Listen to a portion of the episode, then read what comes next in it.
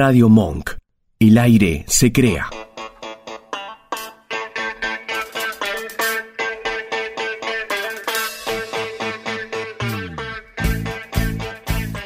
Hola, hola, hola, muy buenas tardes. Empezamos una nueva edición de Anticrítica. Viernes, viernes 14 de julio.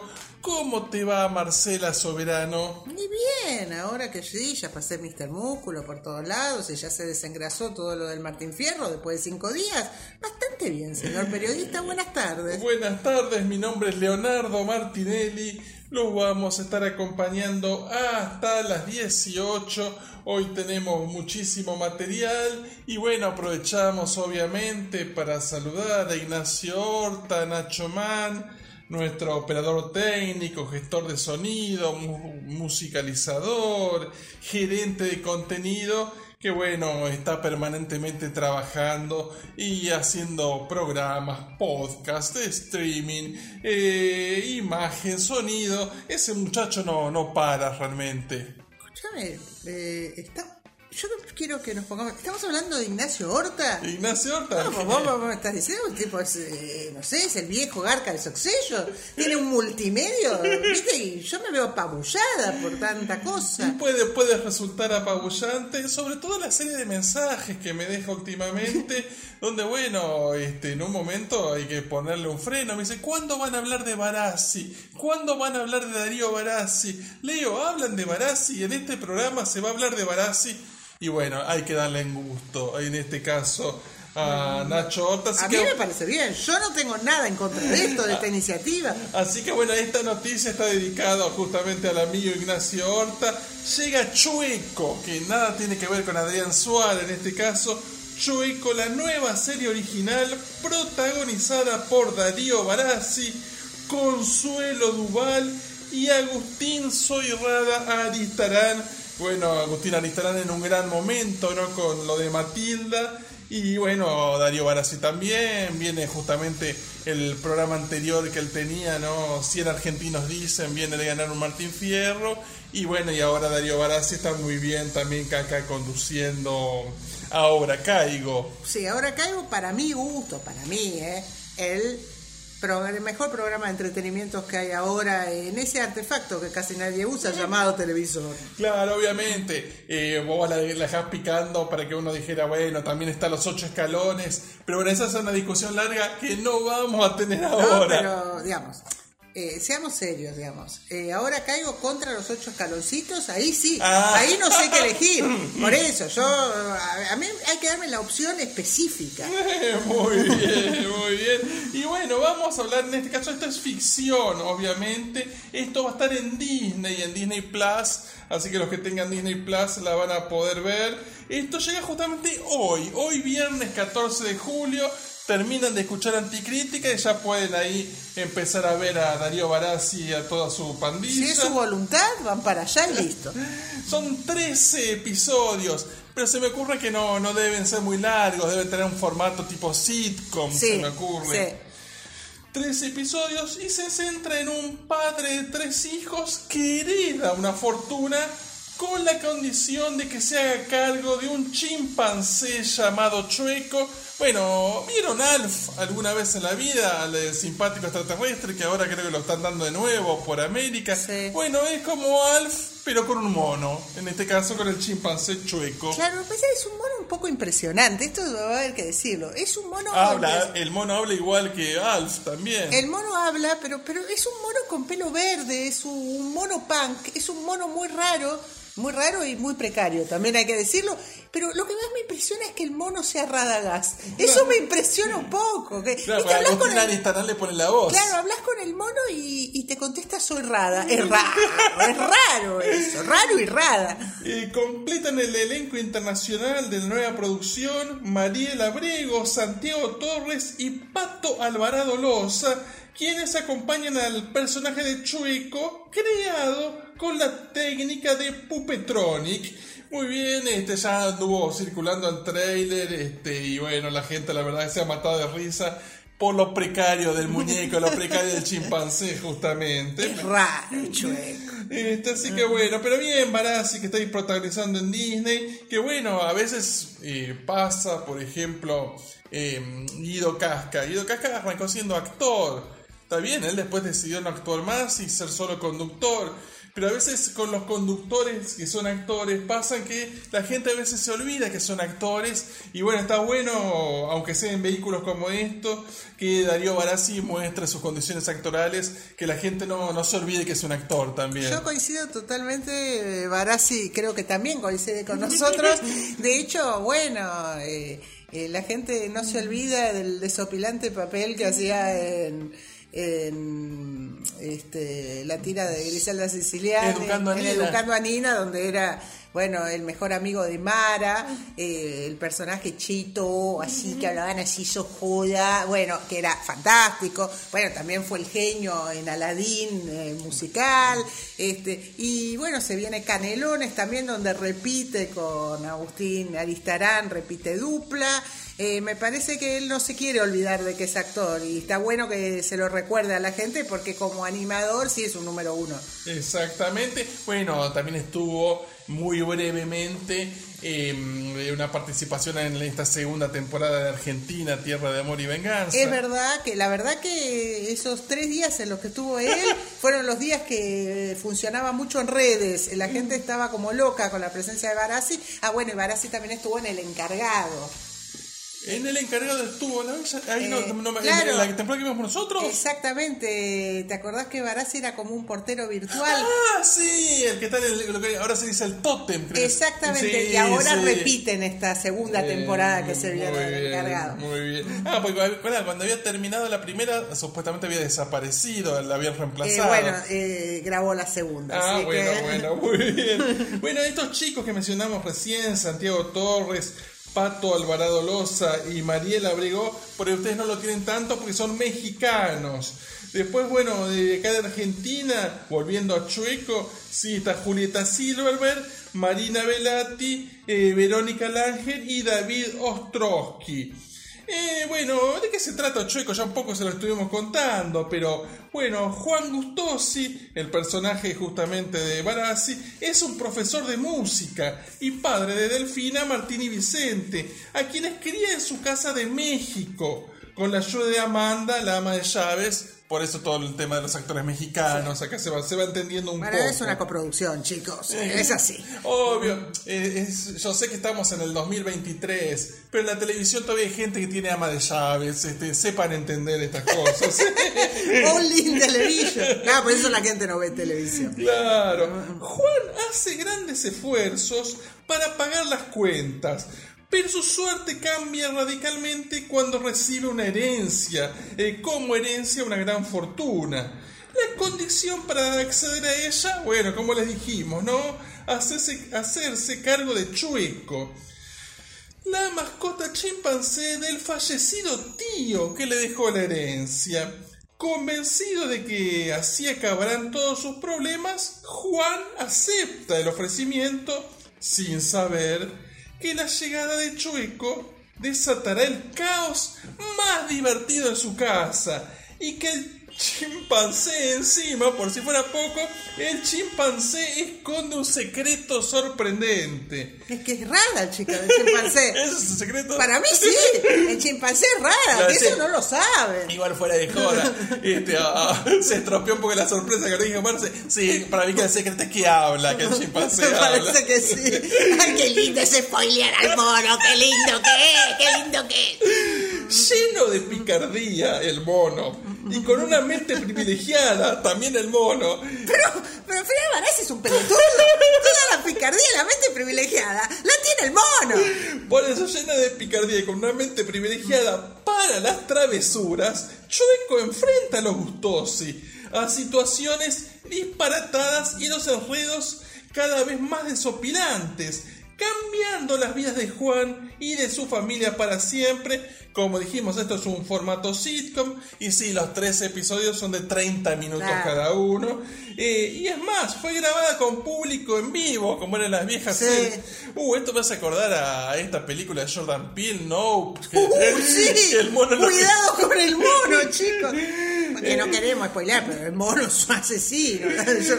Así que bueno, obviamente esto tiene el humor como elemento central y cuenta con, bueno, participación de muchas figuras en cameos y participaciones especiales a lo largo de su historia.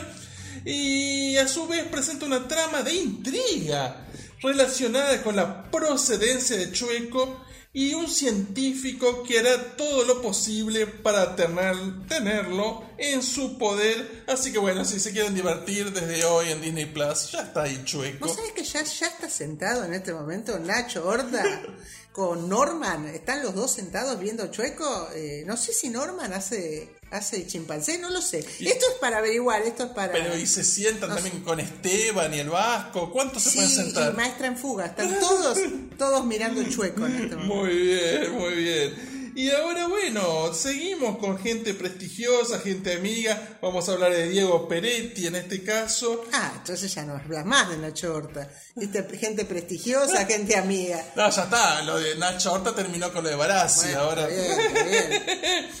Bueno, esto es una adaptación de Cyrano de Bergerac, que es lo Sí. que vamos a contar ahora. Prime Video presentó las primeras imágenes de la nueva película de Amazon Original de Argentina, Doble Discurso, DD. Es una comedia romántica protagonizada por Diego Peretti, Julieta Cardinali y Rafa Ferro, eh, donde, bueno, obviamente explora el poder del discurso, del amor y de los secretos en la política. Pero bueno, ahora lo vamos a contar un poco más. Pero eh, contame, Marcela. Eh, vos que alguna vez viste una versión de Cirano en teatro, ¿Cómo ¿Recuerda- olvidarla? recuerda los involucrados en aquella Eh, versión. Fue una versión que el Diego diría, qué hermosura. y bueno, no, fue una versión donde Cirano era Juan Leirado. Eh, la damisela en cuestión, Inés Esteves. Claro. Digamos, estamos hablando de principios del 2000, ¿no? Principios de 2000. Sí. Eh, si no me equivoco, eh, año 2000. Por eso después la crisis del 2001, digamos. Y eh, después el joven caballero que necesita los servicios de Cirano para escribir esas cartas era Iván González. Claro, bueno, ahí está, está todo dicho. Iván González, si te sentabas en la fila 4, ya no lo escuchabas de corrido.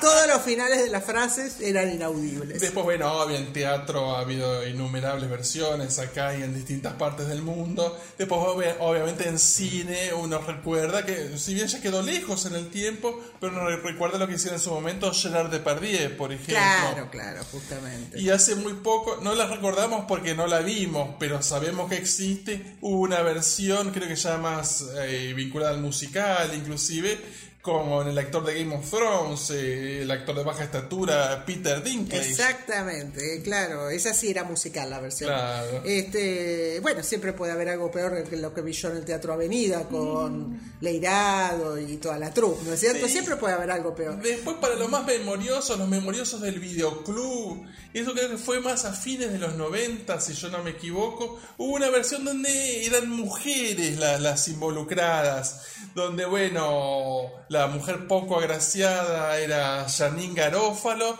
y la linda pero más estúpida, eh, eh, ojo, esto es en los 90, pe- perdón si no... no Perdón, pero era así, ¿eh? Claro, Claro. era Uma Thurman. Y creo que, si no me equivoco, el objeto en cuestión era por Rude, me parece. Y si no era por Rude, era algún otro galancete. Y donde, bueno, obviamente, este, mm, el tipo se enamoraba este, de casi que de las dos. Eh, lo que pasa, obvio, de la belleza de una y de la inteligencia de la otra. Y bueno, se ocurría lo de Cirano, pero con mujeres. Y yo tengo otra versión que ahora me hiciste acordar. Una versión que se llama Roxanne con Steve Martin. Ah, claro. Esa estaba muy bien. Daryl Hannah era. Eh, sí, Daryl Hannah, Steve Martin y el, el- el- el bobo agraciado era Rick Rosovich, si no me equivoco. Un actor que estaba de moda en ese momento y que ya podemos dar por desaparecido del mundo eh, del cine. Pero bueno, era todo un gran vehículo de lucimiento para Steve Martin, básicamente. Eh, que estaba, estaba bastante bien, bastante buena. bien. Bueno, y acá obviamente esto se mete en la política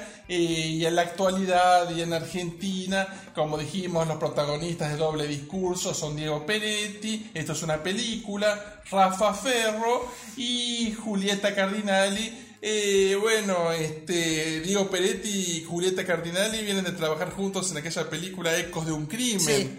Y Rafa Ferro, bueno, hoy que hablábamos más temprano de los premios Martín Fierro, bueno, estuvo en una de las ficciones ganadoras a Mejor Ficción, estuvo en el primero de nosotros. Sí. Y bueno, pobre, siempre le tocan papeles medio desagradables. Bueno, también estuvo con un muy buen papel en Argentina, Tierra de Amor y Venganza. En esta Buen y breve papel. Exactamente. Y bueno, lo, lo hemos visto en el Método Gronholm, recientemente en teatro. Bueno, esto va a llegar el 4 de agosto, no, no falta tanto. Eh, a más de 240 países y territorios alrededor del mundo que tengan Prime Video, obvio, ¿no? En esta película, mm, eh, bueno, el protagonista es el griego, el griego es Diego Peretti, obviamente, un desafortunado consultor de imagen para políticos quien tiene un hijo joven. A pesar de su... Esto lo dice la gacetilla, ¿eh? Yo soy amigo de Peretti, yo no diría estas cosas jamás. Pero a pesar de su apariencia poco atractiva y su lamentable pasado, po- A mí que no me defiendan. posee increíbles habilidades persuasivas gracias a su dominio de la argumentación. Ricardo Pratt, el personaje que hace Rafa Ferro, es un carismático candidato, pero limitado intelectualmente. Un boludo, básicamente. Y entonces el tipo lo tiene que contratar al griego eh, como último recurso cuando Camila Huel, eh, a cargo de Julieta Cardinale, una periodista combativa, decide confrontarlo para exponer su problemático pasado y los negocios turbios de su familia. Entonces, bueno, gracias al griego, el candidato comienza a comportarse y a hablar de una forma que hace que la periodista se enamore de él, sin estar consciente de que cada acción y palabra viene de la mente y corazón de alguien que la ama en secreto. Bueno, Igual eh, este, este va a ser una versión extraña. Sí. Va a ser una versión extraña, pero no por todo lo que contaste, sino porque, viste, siempre Cirano conoció por su nariz, digamos, esa es la característica. Y esta es la única versión con dos narigones históricos, dos narigones emblemáticos de la cultura pop argentina. Porque dos perfiles mega reconocibles de la Argentina deben ser Ferro y Peretti. Está bien, lo que pasa que, bueno, obviamente Peretti es su número uno, eh, Rafa Ferro más clase media. Eh, claro, mi amor, pero justo dos narigones. Siempre el narigón es uno solo. Bueno. Ahora conseguimos dos narigones para, para un mismo cirano. Pero bueno, hay dos narigones, pero uno supuestamente es el feo y otro es el lindo. Por eso hay, hay narigones feos y lindos según la Claro, pero claro, acá, acá está todo mal, acá está todo mal. Mira, yo tengo en la Universidad de Massachusetts se hizo un, eh, un estudio muy profundo basado en mi TL y yo te digo que en mi TL uno de los tipos que más gusta es Diego Peretti. No, por eso, por eso yo creo que, bueno, la verdad, eh, ya está, esto lo vamos a ver y capaz está buena. Pero sí, a esta altura del partido, hacer una película, basar las apariencias y que bueno. Sí, sí, es un y- poco triste, medio Y triste. a Diego Peretti le toca hacer el papel del feo, sí, eh, qué sé yo, bueno, la verdad que sí, suena todo un poco antiguo, pero bueno, veremos, veremos cómo, cómo lo, lo adaptan acá. El elenco también cuenta con Jorge Suárez, eh, Víctor Laplace, eh, Franco Rizaro, Mónica Rayola y Luis Margani, el histórico eh, actor de Mundo Grúa, que hace poco, bueno, mm, hace poco, hace un par de temporadas, lo viéramos haciendo de Julio Grondona en El Presidente. Claro, el, el icónico rulo del mundo grúa. Exactamente. Esto está dirigido y escrito por Hernán Werschuni, el director ejemplo, del Crítico, Recreo y Una Noche de ¿Qué cómo Amor. está currando este hombre? Bueno, Y sí, claro, y está muy bien ahí en Prime Video, porque sí, semana pasada contábamos que bueno, va a estar a cargo de, de la serie sobre Nair Galarza. exactamente. Y bueno, así que bueno, esto es eh, básicamente todo lo que tiene que ver con esta película, doble discurso, que se va a sumar a otras producciones argentinas, ya sean series o películas, como Barra Brava, Argentina 1985, El fin del amor, Yossi, el espía arrepentido, porno y helado y Maradona, sueño bendito, entre otras. Así que bueno, le deseamos lo mejor. En agosto la vamos a ver y bueno, cualquier cosa, si tenemos algo para decir, obviamente lo vamos a decir acá. Sí, preferible que lo digamos nosotros y no Dominguito. Sí, sí, siempre pueden estar los dominguitos, recuerden, claro. Y bueno, para terminar este bloque en cuanto a la materia informativa, bueno, vamos a hablar de una película argentina, de estas películas por ahí más indies, pero con, con buenos nombres involucrados, que está participando en la semana, este, estuvo participando, mejor dicho, en la Semana Negra de Gijón, este, donde, bueno, este último 9 de julio se estuvo proyectando ahí en, justamente en Gijón. Este, y ahí estuvo el director Carlos Martínez y el autor de la novela original Raúl Argemí. Eh, bueno, vamos a contar un poco de qué va esto. este es, no es del todo claro, pero vamos a tratar de ser lo más claros para ustedes, por lo menos. Con eso de que quieren mantener cierto suspenso, la, información está un poco acotada. Pero bueno, el testaferro está inspirada en tres personajes: el gordo y el francés. Claro, el gordo, el francés y el ratón Pérez que en realidad, así se llama la novela. El gordo, el francés y el ratón Pérez. Eh, una novela de este hombre, Raúl Argemí, ganador del premio Dashiell Hammett, un premio muy prestigioso de la novela negra, y que ya ha sido traducida a varios idiomas. Eh, a varios idiomas. La película se mete con las andanzas de un grupo de delincuentes que traman un plan que involucra a la esposa de un poderoso magnate de los medios, y como si acá quisieran secuestrar, esto lo digo con respeto, obviamente, a Pamela David, y bueno, en fin. Te la eh, devuelven a los 10 minutos. en cuanto empiece a hablar, Pamela David te la devuelve. El Testaferro es el cuarto largometraje de Carlos Martínez, y sí, lo mejor es el elenco. Jorge Suárez, Alberto Ajaca, Nerina Balsa, Osmar Núñez, Luis Machín, Enrique Dumont y Tamara Garzón. Bueno, Alberto Jaca, que bueno, viene trabajando un montón, obviamente, y que bueno, está en dos de las películas más exitosas argentinas de este año, en La extorsión, haciendo su, su habitual rol de villano, y bueno, y haciendo un personaje muy, muy simpático aquí en, en Casi Muerta, la película con Natalia Oreiro. Personaje favorito de Rodolfito, porque le dicen el mudo. Este, ¿Podemos decir que Alberto Jaca para la taquilla argentina es lo que Pablo Rago al Oscar? Total, totalmente. bueno, una sinopsis. Alberto se llama, no Roberto. porque vimos por algún lugar que le pusieron Roberto. Claro, Beto. A, la que escribió se le, debe, deben haber dicho, le dicen Beto. Y no se confundió al señor que escribió eso. Sí, sí, era un eh, señor. Eh, le dicen Beto y se confundió Roberto con Alberto. Nadie duda que Antonio, Tony para los de confianza, es el hombre poderoso del pueblo. Maneja el diario local, el canal de TV y la radio que bueno, como dijimos, la información no, no, es muy completa, pero si no me equivoco, este personaje es el que hace Osmar Núñez. Me imaginé, Steve, si tiene una pinta de Osmar. Tony tiene una pinta de Osmar que mata.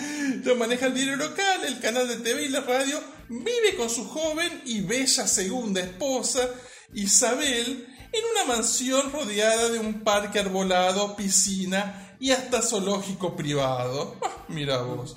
Eso de que, eso sí, antes no existía lo de zoológico privado. Este, bueno, está muy simpático Mike Tyson en eh, ¿Qué pasó anoche? Ahí, con lo del tigre y todo eso. Y en su momento, eso creo que a partir de Scarface eh, desde Scarface en adelante se piensa que todos los garcas, si tienen una casa grande, van a tener un Tienen zoológico. un zoológico privado.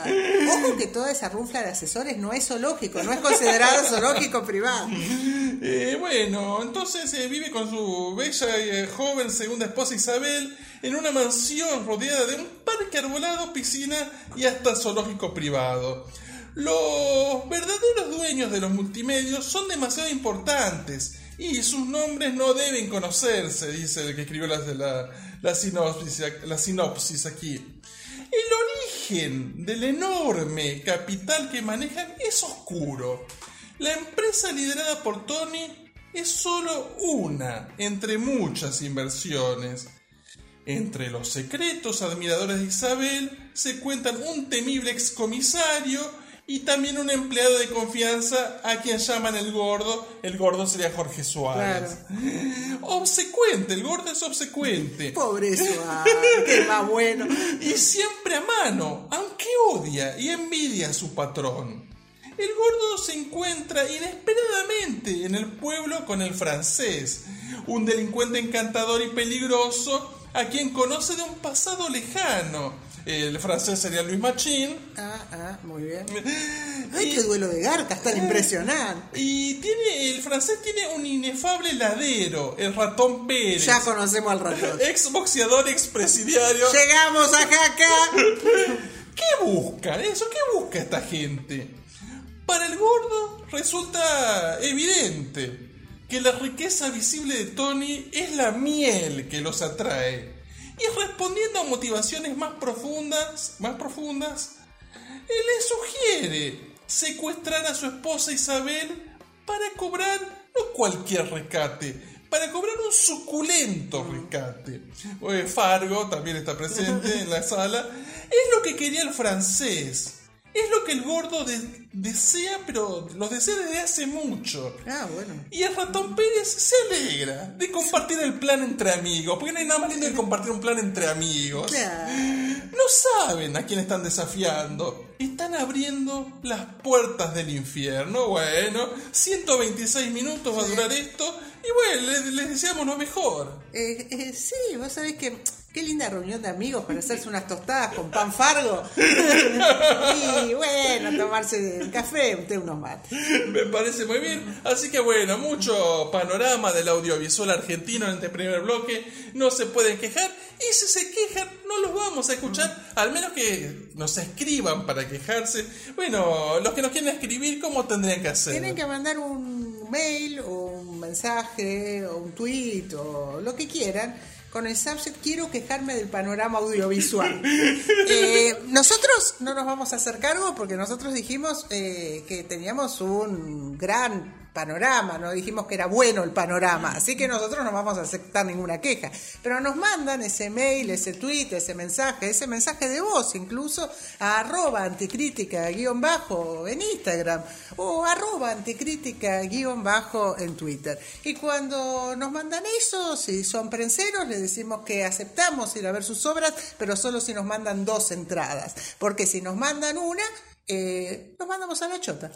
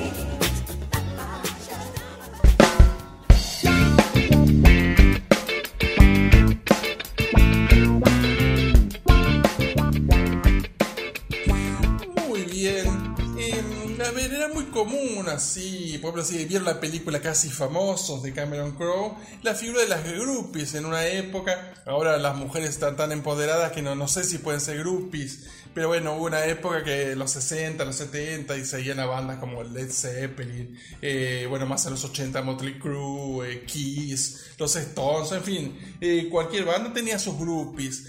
Después, bueno, ahora ya el mundo de, las groupies cambió y ahora hay señores que son groupies y ya, viste, a veces ya no, no importa el objeto. Eh, hay groupies de kiosqueros, eh, de supermercados, de pizzerías, de bartenders. Sí, sí, sí. Incluso groupies de influencers. Eh, ese es el groupie más triste de todos. Sí. Y, y bueno, obviamente nosotros respetamos las jerarquías. Desde aquí no nos vamos a atrever a cuestionar cierto liderazgo que se lo han ganado. No sé si con el sudor de su frente no voy a entrar en ¿O de detalles. sus rodillas? Oh, bueno, quería entrar en detalles. Bueno, no, yo pregunto. La frente y la rodilla son parte del cuerpo, che. Bueno, pero obviamente. Tampoco no dije. Bueno, deja, deja. Pero bueno, gente como Diego Brodersen, Diego Leren, son todos Diegos, Diego Leren, Diego Brodersen, y el otro también es Diego, pero acá le decimos bloguero pelotudo de los mundiales. Un apodo que se ha ganado, pero más que nadie, más que ninguno. Y este, sí, y que le, le vamos a contar cómo se lo ganó ese apodo, pero bueno, no, no será hoy, tampoco, tampoco vamos a quemar todo. No, no podemos tirar, digamos, la, la parrilla. La parrilla tiene, tiene una capacidad, no se puede tirar toda la carne al asador en un mismo día. Sí, encima ahora lo- la gente que tiene que hacer eh, eh, asado en la parrilla y todo, que antes esto no ocurría. Eh, antes, bueno, sí, no sé, tiramos unos choris, este, en fin, eh, lo, lo, lo que fue eh, chorizo, morcilla, todo para, para la entrada, en fin, eh, chinchulines o lo que sea, y después venía la carne, el asado, en fin. Ahora encima hay que dejar lugar para, este, para las verduras, porque ahora hay que grillar las verduras, porque siempre van vegetarianos a los asados que comen verduras. Ah, bueno, eso sí lo reciben, yo los echo patadas en el orto. Eh, claro, vos, vos que, que comes berenjena asada, pero volvete a tu casa, esa es la puerta, salí por donde entraste. Claro, Entonces, bueno, ahora el tema de hacer el asado tampoco es como era antes. Pero bueno, ¿a qué viene todo esto? Que estos son los tres grandes groupies, eh, Diego Leder, Diego Brodersen y el bloguero pelotudo de los mundiales, de Movie. Obviamente ellos son los número uno con Movie, no nos metemos, pero igual humildemente de acá también vamos a tirar alguna información del contenido de mes de Movie sin desafiar a los tres primeros lugares. Nosotros si salimos cuarto como Marruecos en el último mundial nos quedamos contentos. Claro, ¿no? nosotros somos como una especie de los marroquíes de movie. Eh, igual, bueno, qué sé yo, este, no, no, no, no, no queremos que se sientan amenazados, pero ellos suelen sentirse amenazados con muy poco. No que no, no queremos que se sientan amenazados ni nada. Incluso si Movie va a proyectar alguna garchirula, nosotros vamos a decir que es una señora garchirula, porque Movie no nos paga nada, no nos pone no reproduce nuestros videos pedorros con 50 reproducciones top el video del año, eh, ni nada de eso, ¿no es cierto? Así que como no tenemos tampoco ningún tipo de compromiso, podemos decir lo que se nos canta, básicamente. Exactamente, y de, hecho nosotros ya hacemos una selección, una curaduría, pues nosotros tampoco lo queremos abrumar a ustedes. Ahora vamos a nombrar algunas películas y en general estamos nombrando las que ya nosotros consideramos que son buenas, eh, porque obvio el mes Movie estrena varias garchirulas que a ni le damos difusión, directamente es, esto es una curaduría, aún te lo resumo, y bueno, arrancamos justamente con Sube el volumen, la música en el cine. Y bueno, acá sí hay un par de películas muy significativas. Eh, el 7 de julio, desde el 7 de julio ya está disponible The Doors, la película de Oliver Stone. Eh, bueno, obviamente, ¿no? Con Val Kilmer en el papel de Jim Morrison. Es mejor Val Kilmer que Jim Morrison. Sí, total, La gente, totalmente. la gente piensa en Jim Morrison y piensa en Val Kilmer. También tiene un papel Meg Ryan. Este que en aquel momento, bueno, era todo una apuesta de Meg Ryan a hacer algo distinto de las comedias románticas que Sí. venía haciendo habitualmente. Eh, bueno, no sé si Oliver Stone, por su forma de ser, este, era el hombre con la sensibilidad indicada para hacer una película como The Doors, pero también es verdad que, bueno, es un hombre de su tiempo. Oliver Stone estuvo en Vietnam, como todos sabemos, vivió los 60 y bueno, en aquella época de Doors fue una banda muy significativa. Hoy creo que está un poco olvidada, no es tan icónica como era por ahí en los 80. Yo creo que ahora lo, que- lo que quedó de The Doors es medio triste, pero lo voy a decir. Lo, lo que quedó de The Doors es la imagen. Claro. Eh, me parece que sí, que Jim Morrison sigue estando presente en remeras, pero no sé cuánta gente dice voy a escuchar a The Doors, no sé cuánta gente dice eh, conozco la trayectoria musical de Jim Morrison. Me parece que quedó más como, como la imagen más que el sonido, que en un músico eso es tremendo, ¿no? Exactamente, y bueno, esto es de 1991, así que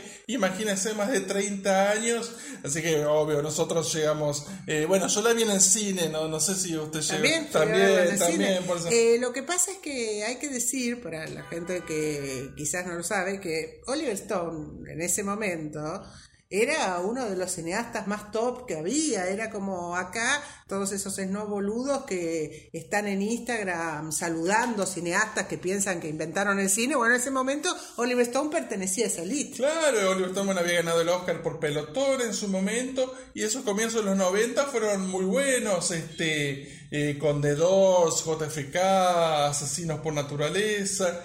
Así que bueno, The Doors ya está ahí disponible para ver el movie.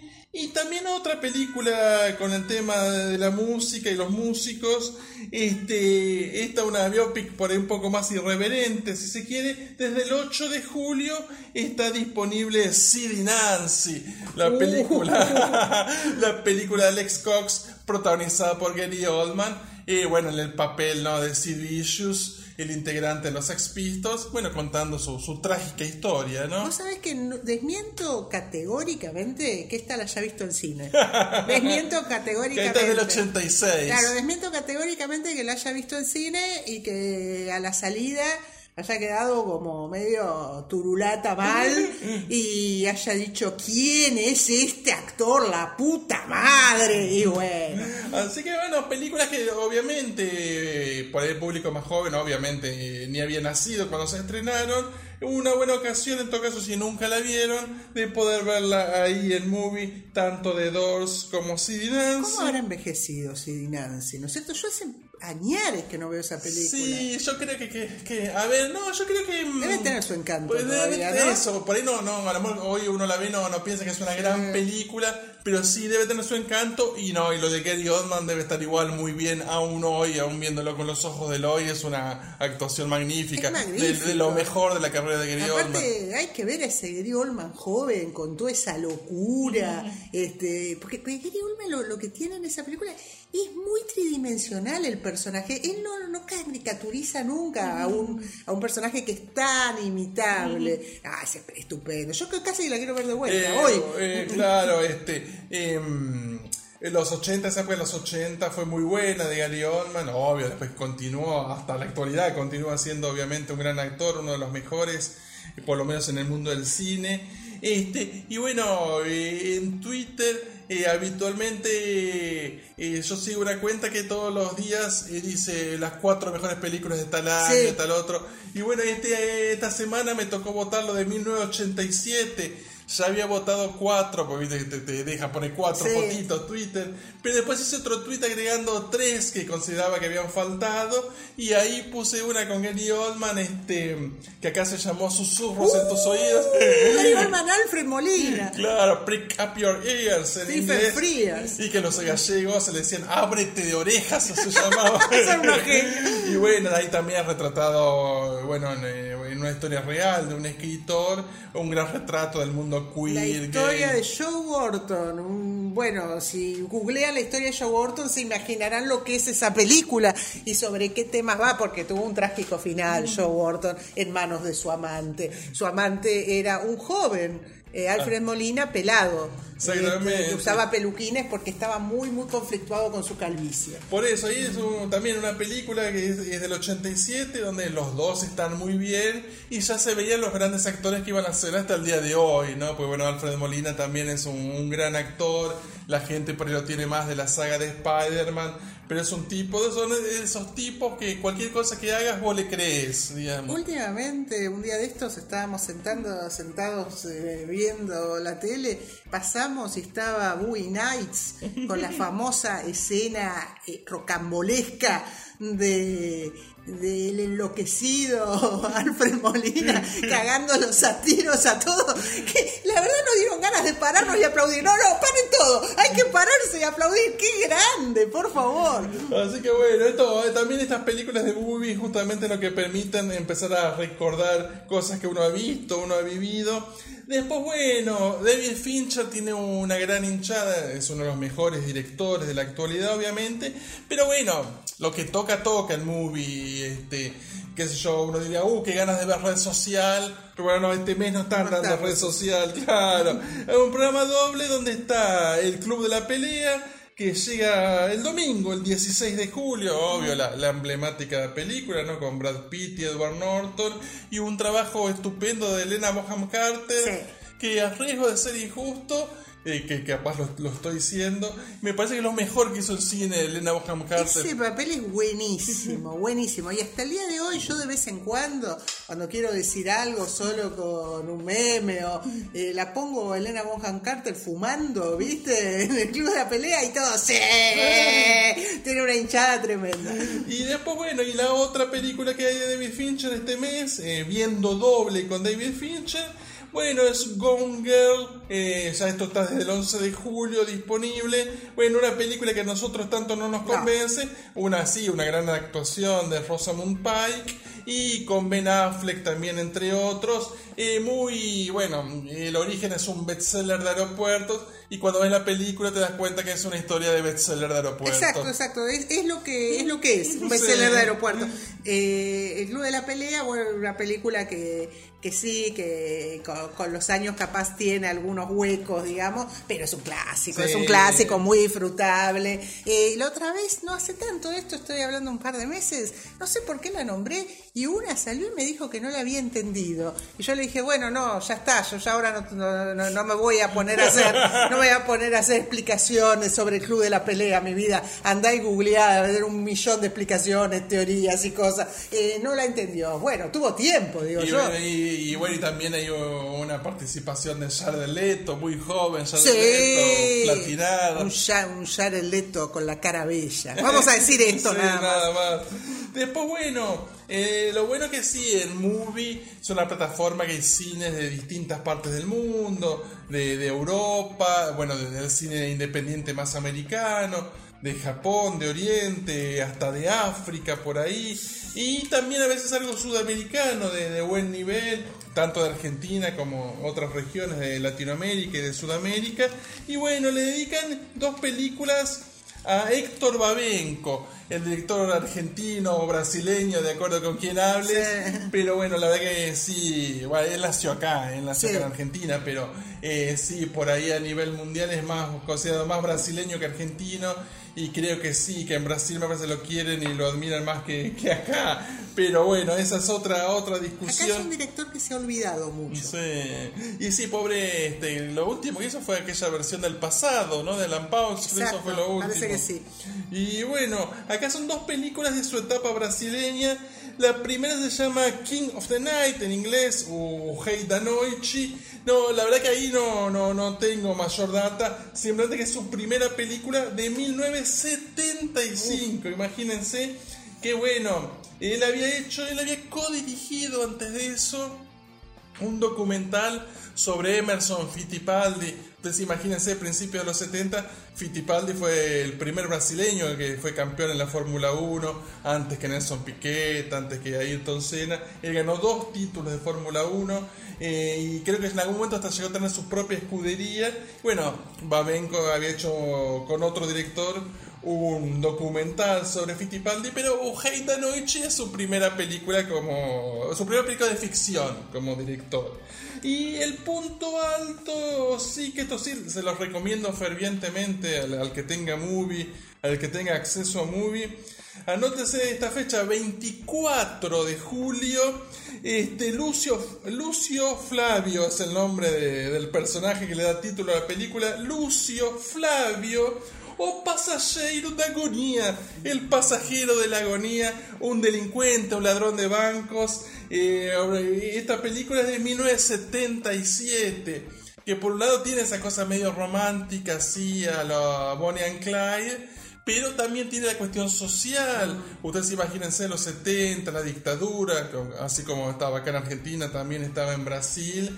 Y bueno, se le permite a Héctor Babenco hacer un retrato social del mundo del crimen, pero también de la policía y de la represión y de las torturas.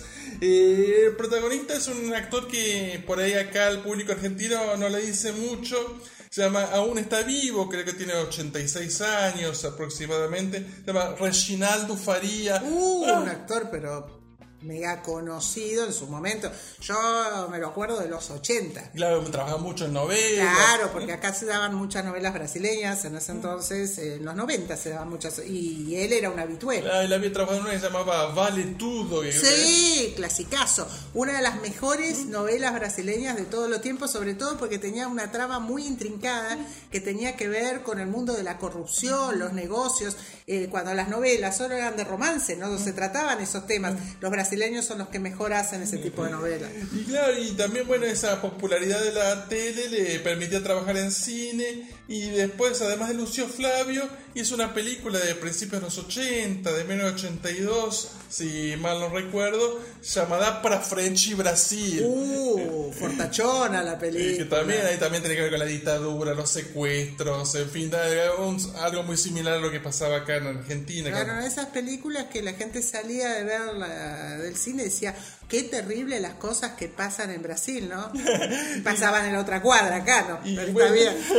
obviamente estas son las dos películas de Héctor Babenco, lógicamente no lo dijimos, pero hablando del cine social y todo ese tipo de cuestiones.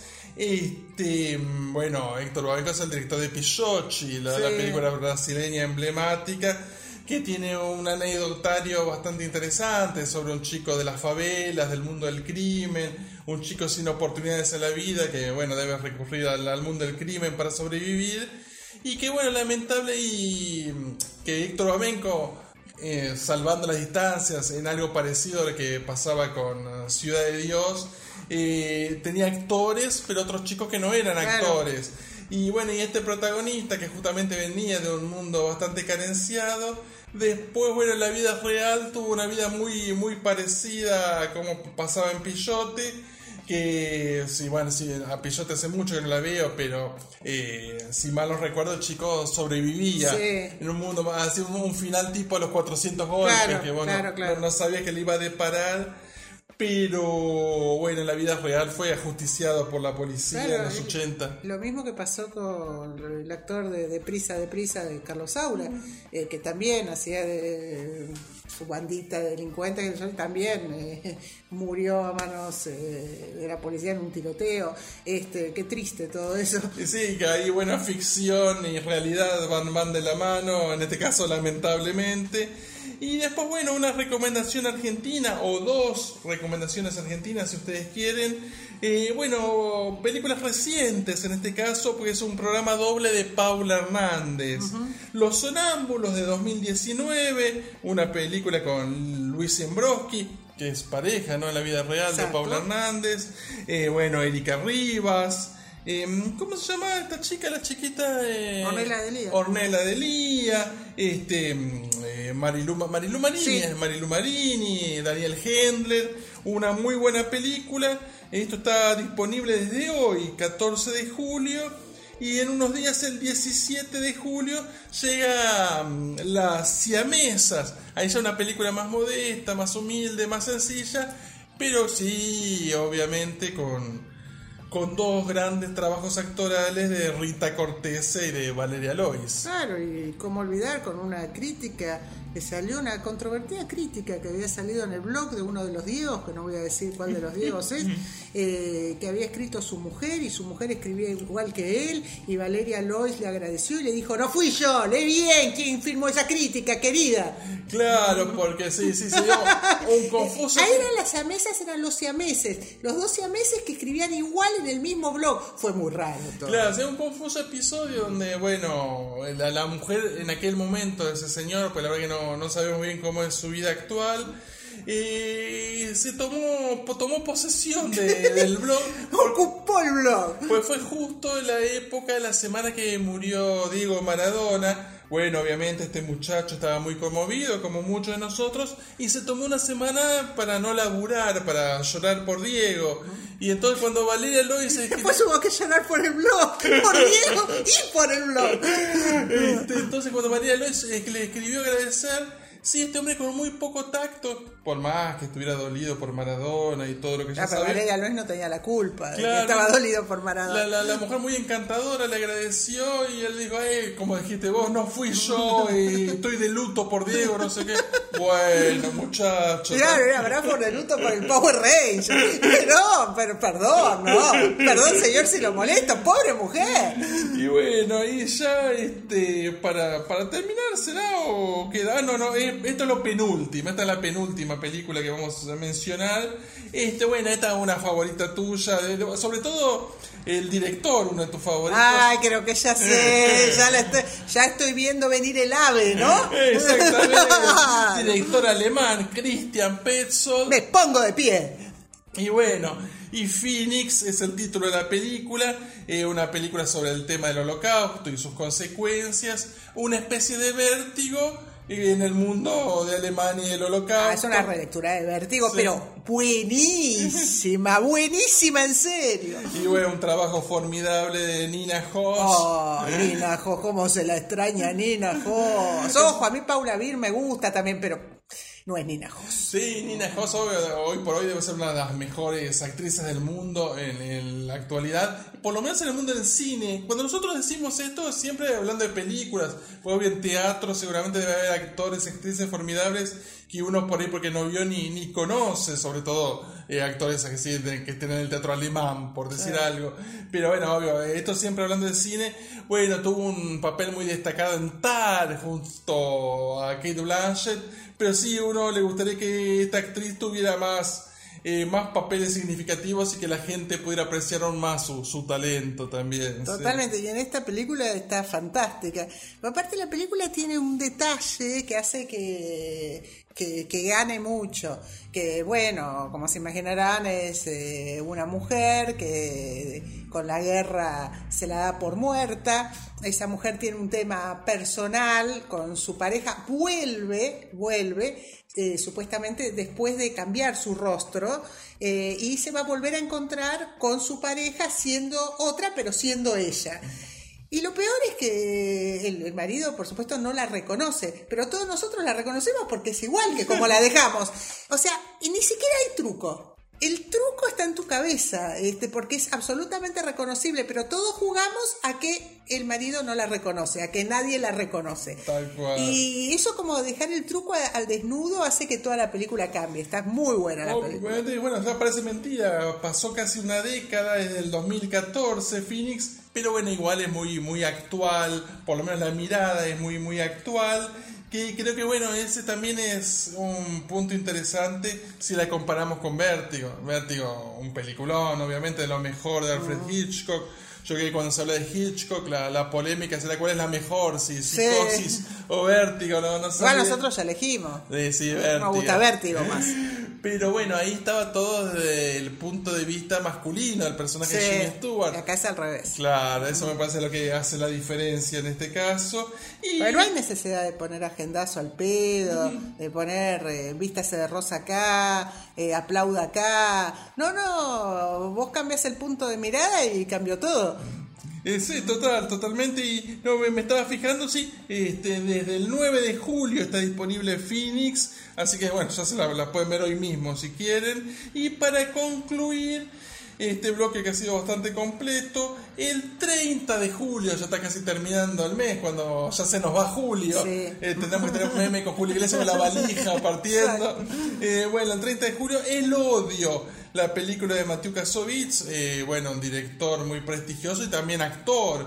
En su faceta actoral uno lo ha visto en películas como Amelie o Múnich, pero que también es un muy buen director, sobre todo en, en, los 90 y en la primera parte de este siglo. Ha tenido películas significativas y quizás El Odio es su película más emblemática y hay que pensar que tenía solo 29 años cuando hizo esa película y bueno, que ganó el premio al mejor director en el Festival de Cannes Y bueno, además eh, permitió que el mundo descubriera esa figura también tan carismática, tan magnética de Vincent Cassel, que bueno, ahora se usa mucho magnético, eh, por ejemplo cuando hay que hacer una entrevista, hay que describir al, al actor, la actriz, no me gusta estas figuras magnéticas.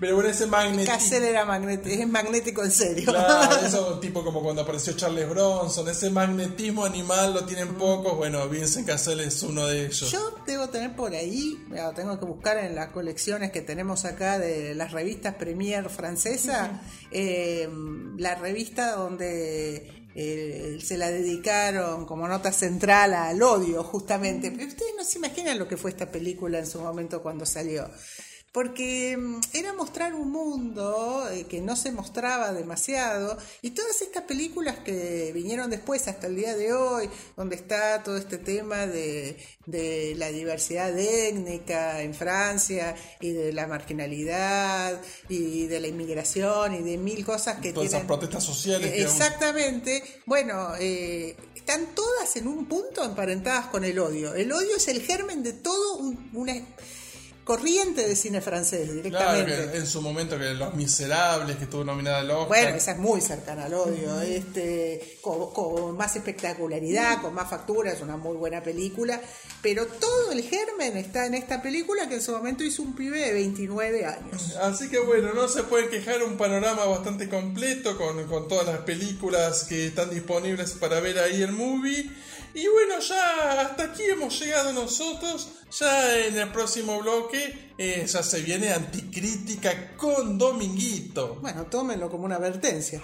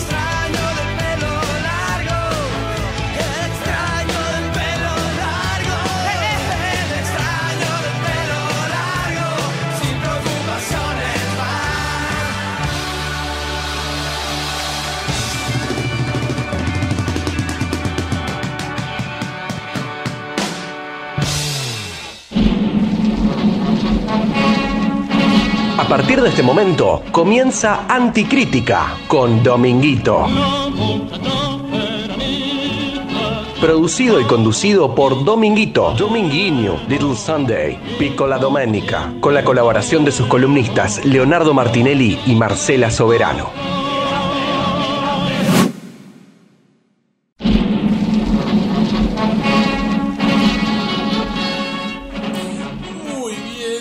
Ahora es momento de anticrítica con Dominguito, Dominguito, ícono contracultural, un niño que es símbolo de su tiempo. La leyenda cuenta que tiene 7 años, pero bueno, tiene las inquietudes del hombre moderno, del hombre de hoy, un hombre obsesionado por el tiempo. Y bueno, y él tiene esa obsesión que o tiene poco tiempo, o pocos bloques, o bloquecitos de mierda, bloquecitos de mierda, él lo dice así, disculpen el lenguaje. No, decilo, decilo, porque es así. Eh, claro, por eso. Así que bueno, este es Dominguito y está aquí con nosotros. Bienvenido, Dominguito. Ojalá pudiera decirte lo mismo a vos, bienvenido, ¿no? Pero bueno. Eh, De que no, yo ya estoy acá, eh, yo te doy la bienvenida a vos. Si yo quiero, porque este es mi bloque, mi programa. Yo ya digo mi bloque porque yo ya no me atrevo a decir cuánto bloque tengo, pero bueno. Eh, justamente, como yo estoy alfabetizado, ¿no? A diferencia de tantos otros críticos con los que vos te sentás en la privada, eh, voy a tener que decir. ¿Qué usted dice que un Leo González, un Paul Manzotti no están alfa- alfabetizados? Y lo tendría que chequear. Lo tendría que che- digamos, esto, esto A no confirmar. A confirmar, a confirmar. Y bueno, eh, acá el tema es el siguiente, digamos. Eh, yo estaba leyendo mi libro. ¿La broma Eh, infinita? No, otro, otro más que, que estoy leyendo. Eh, en busca del bloque perdido. en busca del bloque perdido. Se hizo una película de, de Raúl Ruiz con esta, con este drama, ¿no? Que el niño que comía sus grisines y recordaba. Eh, sí, sí, sí, sí. Eh, en, en busca del bloque perdido. Justamente la semana pasada grabé denuncia. Eh, se me dijo, mira Dominguito, vas a tener un solo bloquecito porque tengo que ocuparme de 200 gacetillas pedorras que llegaron a esta redacción, son todas más importantes que tu bloquecito, entonces en vez de los dos bloquecitos de mierda, tradicionales, ¿no? Porque recordemos que antes eran tres bloques, un día fueron dos bloquecitos de mierda y ya está, siguieron los bloquecitos de mierda eternamente, cuatro años hace eso. Eh, me dijeron, vas a pasar al bloquecito único de mierda. Bueno, eso fue semana pasada. Sí, sí. sí, sí, sí. Y sí, semana pasada, ¿no? Hace ocho años, vos me decís, eso ya No, fue no, semana pero por ahí pasada. hablemos del hoy, ¿no? Eh, Dejemos de bueno. calvar en el pasado. Perfecto, perfecto. Hablemos, ¿querés hablar de hoy? No sé si te conviene, vamos a hablar de hoy. Eh, estábamos haciendo sumario, estábamos haciendo sumario, ¿no? Porque parece que no, pero acá hay una reunión de producción importante, como en el programa de Susana Rocasalvo, cuando se junta Méndez a decir a todos los lugares donde fue. Estábamos sentados, sentados en casa, ¿no? Haciendo una reunión de producción, bueno, bien interesante, con grisines, con algún café arlistán batido. ¿Por qué no? o algún té con leche así, cuando dice, "Bueno, vamos a tirar la casa por la ventana. Estábamos ahí y yo dije, bueno, Bloquito va a estar presente de esta manera, eh, eh, Bradford va a estar presente de esta manera, y me dijeron, te recuerdo, pedazo de nano vago, que esto se llama anticrítica con Dominguito. Entonces vos también tendrías que estar presente si no te molesta, ¿no? Sí, claro. Entonces yo dije, bueno, está bien, entonces yo eh, tengo lo de los Martín Fierro, por ejemplo, que voy a poder... eh, no, bueno, mira, Dominguito, tratemos de que sea cortito, ¿viste? Porque los Martín Fierro duraron una vida, una vida llena de pelotudos, y la verdad, ¿viste? qué sé yo, algo cortito, porque ya... Pero perdón, eh, o sea, ¿vos querés que hable o no querés que hable? Yo fui y te presenté un sumario, lo tengo acá, 144 propuestas. Todas, todas fueron pochadas por algún motivo. No, esto no está en edad, esta, esta, esta entrevista no nos sirve, no le veo, no le veo Star Power, la verdad que no, ¿quién es? Margot Robbie, no le veo Star Power. No me mata, no me mata. Eh, no me mata, la verdad que no, no, no me mata y está bien porque te voy a matar yo en cualquier momento, ojalá que no te mate ella porque te voy a matar yo. Y bueno, lamentablemente eh, se me bocharon las 144 pro- propuestas, si querés yo ya cierro acá, digo nos vemos el viernes que viene, muchas gracias por acompañarnos, me voy a la chota, digamos. No, bueno, aprovechá el tiempo, vamos a disfrutar de esta hora que tenemos por delante. Sí, igual mirá que tenemos que hacer juntos la hora, digo, por el disfrute. Porque capaz dentro de un rato vos ya te estás repitiendo de lo que dijiste. Y es feo repetirse Pero lo que uno bueno, dijo. vamos, eh, vamos a respetar las formas. Dominguito, ¿cómo te va? Y la verdad, mira, yo vengo de un fin de semana, pero que estoy haciendo cuenta ya te contesto. No, porque tuve que tuve que ir a recitar a Raucheto, tuve que ir a 36 Villares, tuve que pagar eh, alguna cuenta pendiente, eh, tuve que ver a Bloquito Martín Fierro, tuve... Eh, eh, no, más o menos. No, estoy más cerca de como el culo.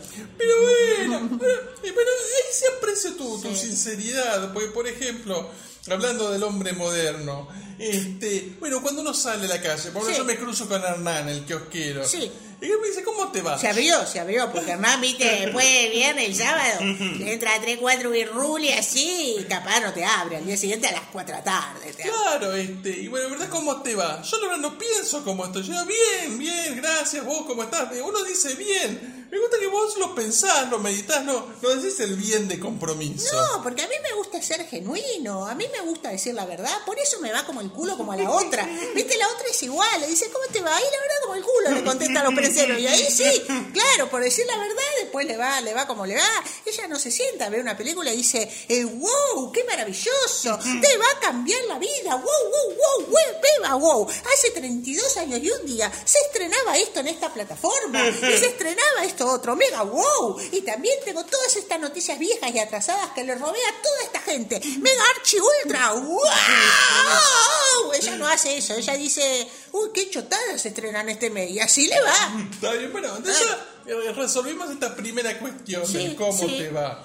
Bueno, ahora la segunda cuestión, que es casi más importante inclusive. ¿Qué te trae por aquí? Y por aquí me trae contar lo que fue mi apoteótico fin de semana. Ah, bueno, a ver, contanos. Y bueno, la, la verdad, qué sé yo, ya el, el sábado ya sabíamos que era un día bravo, digamos. Había que ver a Jerónimo Rauch. Había que ir a Jerónimo Rauch, había que ir al Teatro Avenida, al Templo de la Zarzuela y la Hispanidad de la Argentina, de Buenos Bien, Aires. Nosotros le decimos Raucheto. Nosotros, nosotros no. Bloquito. bueno. Bloquito le dice Raucheto, porque de Rauch y Echeto. Bueno, entonces, él ya es muy amigo de Bloquito, hay que decirlo, se hicieron muy amigos en Río Alba, donde para toda la familia Rauch, eso queda al lado de la Trinidad, el templo de Cachito, ¿viste? Cachito, Otro gran amigo de Bloquito. Claro, es otro gran amigo de Bloquito y se juntaron las amistades, ¿viste? Exactamente. Y bueno, nos fuimos a, a- a ver a Jerónimo Rauch, This is Me. Sí, así sea el nombre del espectáculo. Sí, y sorprendentemente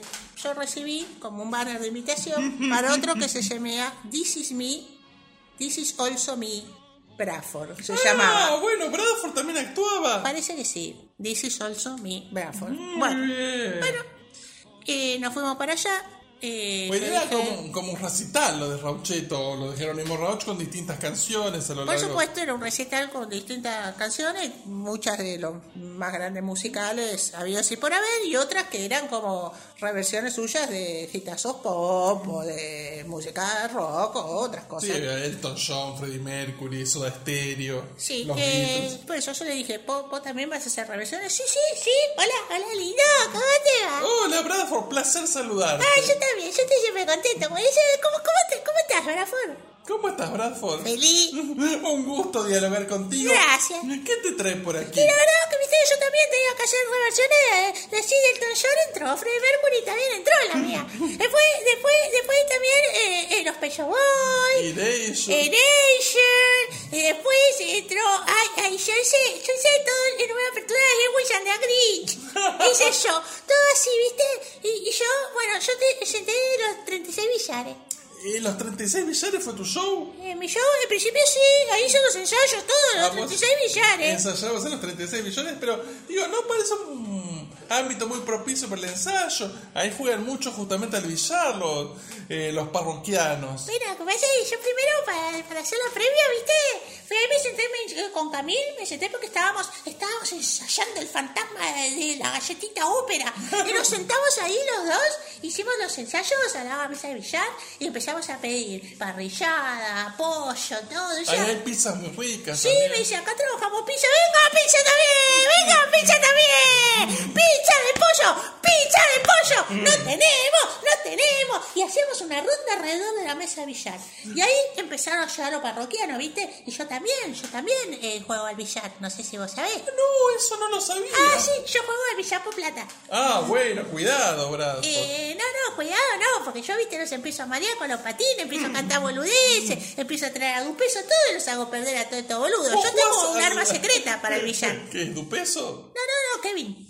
Ah, claro, porque Kevin, bueno, como se diría acá en Argentina, es un poco yeta y vos lo ponés para mufar a los rivales. Yo como la piedra esa, Kevin. Cada vez que va a tirar, el otro, viste, el otro está pasándole la, la tiza al taco.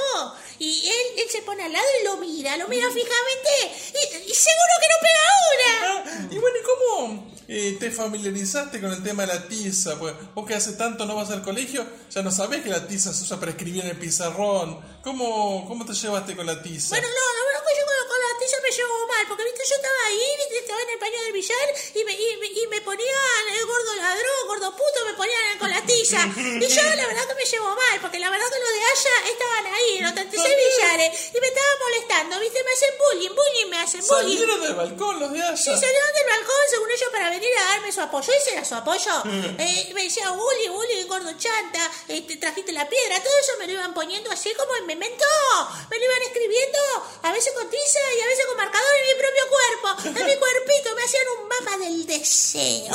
Y todo en mi cuerpito me ponían cosas así. A veces en la espalda me ponen cuando estoy, justo cuando estoy haciendo el tirito. Y me lo ponen en la espalda con marcador indeleble. Y yo después me doy vuelta y no saben las cosas que dice en mi espalda. Bueno, te digo, vos tampoco, pues no sabes leer. No, yo tampoco. Pregunta, ¿qué dice acá? Lo de ella me dice que dicen, ay, Bradford es una barbaridad, qué gran Bradford. Y después yo me entero que dice, la puta. Yo me entero que dicen todas cosas. Y me dicen, a vos te van a levantar, los pro- te van a levantar el programa como muy puta América combativa, que nunca más volvieron a Radio Monk. Yo dije, están volviendo, están volviendo. No, eso somos que están volviendo. Bueno, y a todo esto, bueno, con eso de todo el dinero que ganaste en el billar, ¿lo usaste para pagar lo que consumiste ahí en los 36 billares? ¿Qué?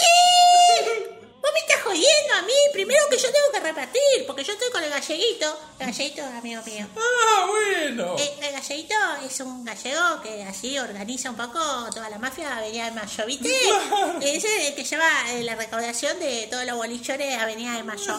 Y yo estaba ahí con el galleguito que inventó una app, que no sé si te la explicó porque le estaba explicando en la vereda el otro día. Inventó una app, ¿viste? Para que todos pierdan menos él. Y bueno, y estábamos ahí con el galleguito, que el galleguito es amigo del caleño, ¿viste? El caleño es eh, también mi amigo. Tu amigo de Avenida Rivadavia, ahí de la zona de Liniers, digamos, sí. Y claro, de la vez que yo fui caminando derecha por Rivadavia, terminé pasando al mercado de Liniers y llegué a una financiera que estaba totalmente eh, asistiendo al caleño ahí y ese día hicimos un negocio maravilloso y después de eso yo no puedo entrar más a Liniers. Está bien, pero el, el amiguito este, el galleguito, que, que- Sí. claro, ese como un antiguo presidente deportivo español de la década de los 80 y los 90, que era dueño de todos los bares y o de la mayoría de los bares y boliches que había en Avenida de Mayo en esa época. Claro, él, él me dijo, eh, oye, oye, Brafo, que tenemos que pasar por acá, que tenemos que pasar por estos dos bares que tiene el marido de la Miranda Dre, que ella es una miserable, que, bueno, que tú la debes conocer seguramente porque es una niña gordita, sí, que me vas a acordar un poco como a tu prima, un poquito, un poquito, pero que tu prima es muy bonita, que tu prima es muy pulposa, bueno, pero que tu prima, qué flor de hinchapelotas que es, y aparte tengo, tengo que... Eh, el decirte- como Joaquín Sabina. eh, sí, tengo, tengo, tengo que decirte que si a ti, que, que a ti el docu no te lo, no te lo dirija León de Aranoa, que no se lo vas a poder encajar nadie. Que el día que le hagas la entrevista a León de Aranoa, qué suerte con eso, porque todos te van a decir que no, que no, que no me interesa, que no me interesa. Vas a querer hacer dos entrevistas, va a quedar una. Va a quedar, de las dos van a quedar una, porque una pues que te la van a bajar en venganza porque no has querido escribir una pelotudez del Pedro Pascal, que ha esto el Pedro Pascal en 3, 2, 1 va a salir de closet, así que igual, que re, que guiño, guiño. Está re de novio. Está re de novio. Tú, tú sales, tú sales con la tía del Pedro Pascal también, que salen los cuatro. Que dímelo, que dímelo, que estoy esperando una respuesta.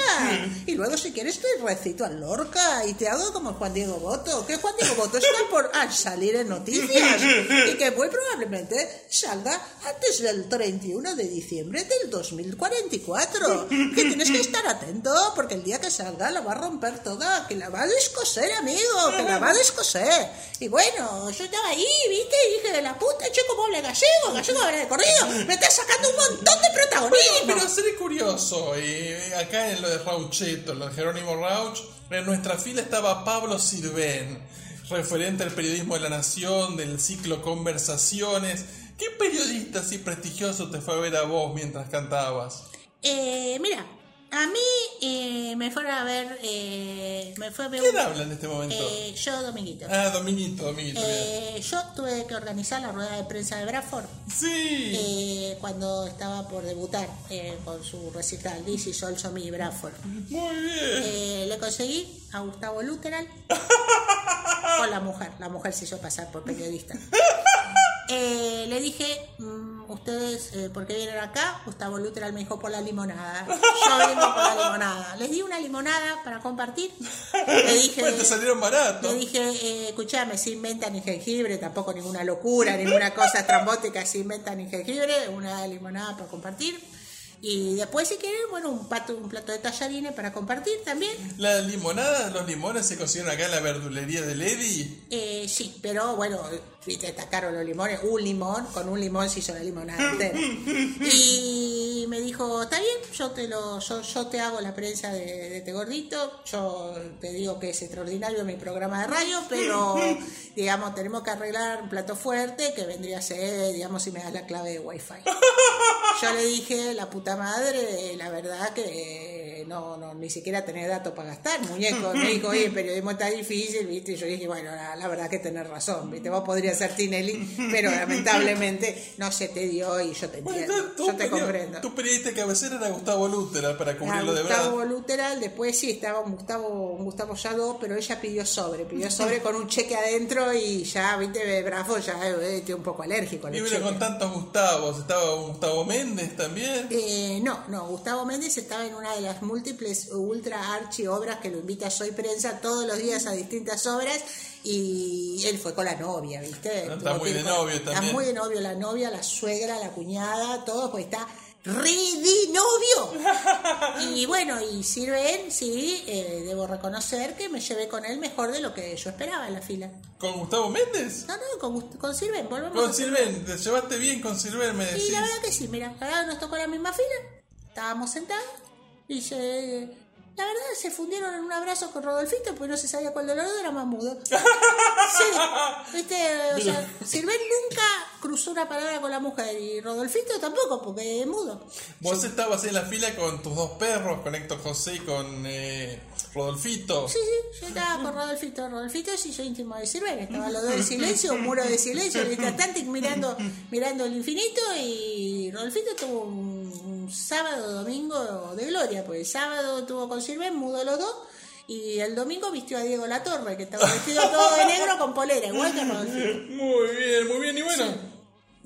Y después del teatro fueron a comer algo, como... como... Eh, no, no, la verdad que fuimos a, teníamos que ir al recital de Raucheto después. de Claro, pero, eh, no, está bien. Fueron a ver a Bradford, fueron a ver a Raucheto y después... No, no, pero después no, porque en el medio pasaron cosas.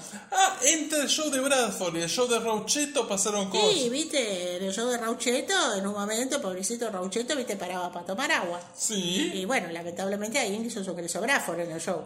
Apa, apa. Dijo, tengo un invitado muy querido eh, que va a cantar conmigo y en vez de aparecer el hermano de Raucheto que estaba amordazado atrás, apareció Brafo, no se sabe cómo. Y entonces Bradford cantó con Raucheto. Y sí, pues podría decirse, digamos. Apareció, apareció Bradford y, y dijo, hola, hola lindo, ¿cómo están todos? Acá llego, llegué yo a cantar con mi hermano. Yo soy Bradford Rauch. Y vengo acá a cantar con mi hermano. Y, y- y bueno, y, y- y Quedó medio, medio mal, ¿viste? Porque empezó a dudar, tiene varios hermanos, empezó a dudar si como- era uno. Como dos Pambrú eran en ese momento. Claro, y, y él, él, él empezó, ¿viste? A veces birra, a veces alcohol, a veces whisky, me tomo yo. Y empezó a cantar y dice, eh, les voy a decir todo lo musical, eh, lo que voy a interpretar canciones, porque yo, yo soy protagonista de todo lo musical, le dijo. Muy bien, voy a decir que Bradford tiene una gran cultura musical, ¿no? Sí, dijo. El fantasma de la chópera. El fantasma de la chópera. The chop must go on. The chop must go on. Decía así tipo Freddy, ¿viste? The chop must go on. Y gritaba, pobre, una desafinación terrible. Y después dice, y voy a ser el número central de The Greatest Chopman. Está muy The bien. greatest Chopman, the greatest Chopman, gritaba. Y en el medio, en el medio así le dijo, cálmate, cálmate, Brafo, le dijo, Jerónimo le dijo, sí, sí, cálmate, cálmate, Brafo, cálmate, Brafo, eh, porque yo quiero dedicarle este show, quiero hacer un reconocimiento a alguien que fue muy importante en mi carrera. Y yo dije, no, no lo digas, no lo digas, no lo digas. ¿Lino Patalano? Y lo dijiste, lo dijiste justamente, y ahí, ahí Bradford se ocupó del velorio. Ahí empezó el tema. Brafo dijo, yo, vos sabés, vos sabés que yo se lo quiero decir a toda esta concurrencia que está llenando esta otra avenida. Mi velorio, mi velorio de Lino es considerado el velorio de la década. El mejor velorio de la década. Si no, si no que me desmientan, que me desmientan José y Veroutis, que por favor, seguidora de la platea, muestren a José y a Veroutis, que están ahí, están saludando. Muy bien, Veroutis. Ellos más me, me dijeron, mira, organizate esto. Y yo me lo organicé. Lo que se ha llorado, lo que se ha comido, lo que se ha bebido, lo que se ha brindado por Lino Patalano. Y encima yo me di el gusto de no brindar con Alejandro Zárate. Porque Alejandro Zárate decía, yo organicé esto. Y yo le dije, no, loca, vos no organizaste esto. Esto lo organicé yo. Lo organizó Brafi. ¿Qué, qué semanas para los Zárates? Un día Mauro Zárate, otro día Alejandro Zárate. ¿Qué, qué mal vienen los Zárates? Es terrible, realmente todo, todo es muy terrible. Espero que Alejandro Zárate, por suerte, no se va a poder eh, platinar el pelo porque no tiene, o sea, fue como, es como Dominguito. Y entonces, eh, estando ahí, me dijo, bueno, bueno, está bien, no, no te quiero incomodar, bravo. Y yo le digo, no, no, no, no, porque a mí esta muerte de Lino me hizo acordar otra muerte. Y yo, yo estoy de duelo, yo estoy de duelo, Jerónimo, yo todavía estoy de duelo. Por Porque... lo, por lo del Power Ranger. ¡Ay, no, no, no, Power Te dije, por favor, que no nombre Power Ranger. Bueno. ¿Cuántas veces te tengo que pedir que no nombre Pero Power ya Ranger? pasó. Porque yo no me volví a vestir de verde. Porque murió Power Ranger verde. Y entonces la verdad que mira, menos mal que ya pasó la movida por el aborto. Porque si no, yo no me iba a poder vestir de verde. Porque estaba con el tema del Power Ranger. Y aparte que no me quiero parecer a todas las de Martín Fierro que se vistieron de verde. Y parecía una botella de Pride. Y entonces eso también me da ganas de llorar. Porque yo todavía estoy de duelo. Porque el Power Ranger que y no se entendía nada lo que decía, ¿te das cuenta? Y todo esto fue una auténtica tragedia. Yo estaba en el teatro tratando de sobrevivir a semejante desastre. Bueno, pero qué semana para los gordos fashionistas. A Pablo Ramírez que eh, vistió a las chicas de Bendita, por ejemplo, también. Y mira, te, te voy a decir algo. Yo lo voy a vergar a Leumann vistiendo a la chica bendita. Y dije, la puta, ¿cómo debe estar transpirando este pensando que la otra capaz lo nombra? Porque a la otra le gusta como amagar que lo va a nombrar para que sufra, Oso. sufra y se deshidrate y después no lo nombra, ¿viste? Pero le gusta así como sufra, que sufra, que sufra, ese malvado, que sufra, que sufra, ese malvado. Y el malvado sufre, el malvado sufre porque sabe que la otra en cualquier momento la pega en el ángulo, tócate y adiós todo, ya fue todo. Lindo lo que le hizo a las chicas de Bendita para mostrar que Ramírez es para todos. Y abajo hay gente como Andrea Tabuada que dice, qué emoción, ojalá alguna vez me toque a mí. No te va a tocar a vos porque a vos no te entra ni un pañuelo de lo que hace Ramírez. Como ninguna de estas tampoco le entra ni un pañuelo. Pero van y se lo ponen a presión. Porque si ustedes creen que Ramírez es inclusivo, vayan y traten de probarse algo que esté colgadito de Ramírez, Bueno, y, señores. y esto que está, las chicas están a presión, como Sí. tú dices, eso después lo tienen que devolver. En Sí, esos por vestidos. supuesto, Y eso todo quedan es- inutilizados. Exactamente, todo queda estirado, hecho mierda, todo. Y, y ustedes la ven y termina llevando un vestido a la tintorería, pues yo no la veo. Así como se lo puso, así se lo saca y así lo devuelve. Y eso va después al perchero, Ah, señores. pero vuelve el perchero entonces. Por supuesto, vuelve al perchero, pero todo estirado. Claro, pero digo, Este hombre lo pone a la venta igual. ¿Cómo si nada, señor? ¿Cómo si nada? Porque es un préstamo, pero ojo, no es un tema de Ramírez. A la venta lo ponen todos los que prestan cosas. y lo venden esas cifras siderales. Sí, señor, todos los que prestan cosas para el Martín Fierro van después y sin mandarlo a la tintorería lo vuelven a colgar y se lo venden a sus clientas. Claro, y a todo esto, bueno, Benedita Hermida no lo lleva a la tintorería y bueno, lo devuelve en esas condiciones. Pero la gente, en este caso de Ramírez, ellos no lo mandan a la tintorería, sí, supongo que No, nunca jamás en Ah, la vida, ah. porque la tintorería para esos tipos de vestidos de noche tiene un costo muy alto. Claro. Y entonces no, ellos después van, viste, y le ponen un plástico. ¿Sabe qué pasa? Mira, a mí una vez me contó un asesor eh, muy mediático de vestuario que él iba al 11 y compraba, viste, la- las bolsas como las que tiene la tintorería para entregarte las prendas, la- Sí. las bolsas de plástico. Él de eso compraba de a 100 y después cuando devolvía la ropa solo le ponía la bolsa. Claro, es así, el que la Firmado recibía- Medina Flores. el que la recibía pensaba que, que Sí, volvía a la señor. tintorería. Igual todos fingen demencia, porque el que la recibe se da cuenta que no tiene olor a tintorería la Claro, prenda, claro. pero se hace el boludo, va y la cuelga. Dios mío. Es las cosas que sabe Dominguito. Muy bien, Es bueno, las cosas que vos sabe Dominguito. Alveres que afino, estaba cerca. de- Eh, yo sé mucho de todo esto, yo sé mucho de la interna esta, y yo también. Bloquito, bienvenido, ¿cómo te va? Y la verdad que yo contento porque estos días estoy parando en Río Alba. Ah, muy bien, ahí Hasta co- fin comés, de mes. comés todos los días ahora. Estoy comiendo todos los días, ¿viste? Y bueno, te seré curioso porque este no es tu bloque. ¿Qué te No. traes por aquí? Le quería contar que yo fui lo de mi amigo, mi mejor amigo Jerónimo Rauch, el Raucheto. ¿Y es verdad que vos te vas a cambiar, a cambiar el DNI, que ahora vas a ser Bloquito Rauch? Ya me lo cambié. El lunes fui a hacer el trámite con papá Rauch. Me cambié, fui a la Trinidad a buscar a papá Rauch, que es, es a usted trae. Sí, Rauch, claro.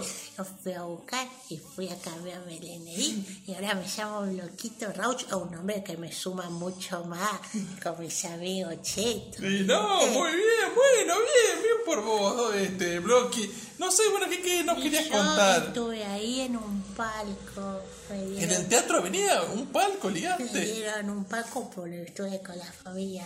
¿viste? Claro, vos ya sos Sí, miembro de la Sí, familia. me sentaron ahí en un palco. Yo fui con la ropa de show. ¿Y cómo es tu ropa de show? Un soy negro así, pero de polar buena calidad, ¿eh? Ah, bien. Primera calidad, compraron Escalabrini Ortiz en, en, en la casa de los encargados, esa que está sobre Calabrini, ropa de trabajo Gaucho. para encargado gaucho. Fui ahí y, y, me, y me compré un coso todo así, eh, negro, de Ah, gala, bien, bien. con también arriba un chaleco de polar, como para que sea elegante, ¿viste? Bueno, ya estabas igual vestido mejor que Claudio Villarruel. Sí, mejor que Villarruel estaba. Y después me puse un calzado de seguridad, de eso, ¿viste? Los bolsegos de seguridad. Y bueno, está bien, pues vos estabas en una zona alta en el palco, si te pasaba algo tenías buen calzado para agarrar. Por eso no quise ir con las flechas, esa un color cada, cada pie, yo no quise. Y, y un piluso. Y todo esto decía así, Cipriano endurado.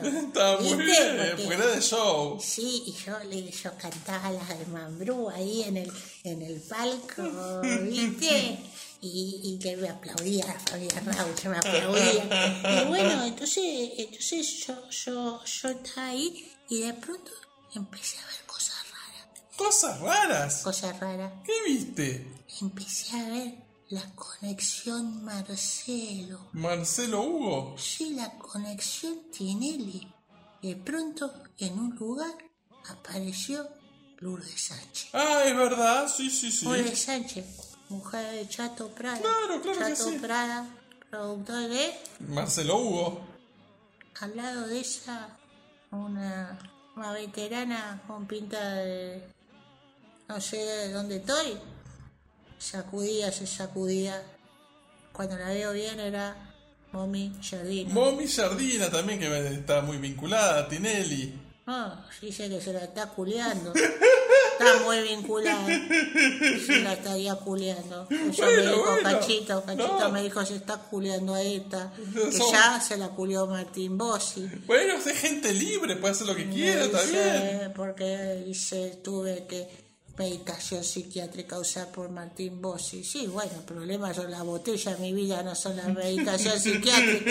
La medicación psiquiátrica se compra en y listo, pero La botella se compra en cualquier lado también. Sí, pero cuando te la metiste de culo no se puede vender. Bueno, bueno, está bien. Bueno, y yo me estaba preguntando, yo contesto. Bueno, el asunto es que estaba este también. Y después estaba Lutheran. Eh, también, Luthera, que en su momento era el conductor asignado para Videomatch, hasta que fue superado por Marcelo Tinelli. Bueno, la vida de Tinelli cambió, bueno, la de Luthera también, pero bueno, de forma distinta. Igual vos me podés explicar porque todo estaba conectado con Marcelo, porque estábamos ahí con Roach Padre, y Roach Padre me dijo, che, esto es sospechoso, ese todo loquito, Y esto bueno, es sospechoso. me Marcelo Hugo es muy influyente, está a cargo de la programación de América, Qué va, canal de mierda. va a volver ahora con su programa y también eh, va a hacer que retorne Mariana Fabiani. Bueno, entonces Marcelo Hugo está, Toda siempre- mala noticia la que Marcelo. Marcelo Hugo está presente en todos lados. Y yo estaba ahí con Cachito en el palco. porque Cachito también estaba en el sí, palco. vestido de enfermero. Estaba ahí con cualquier, cualquier situación de salud, se me avisa, se me avisa, decía.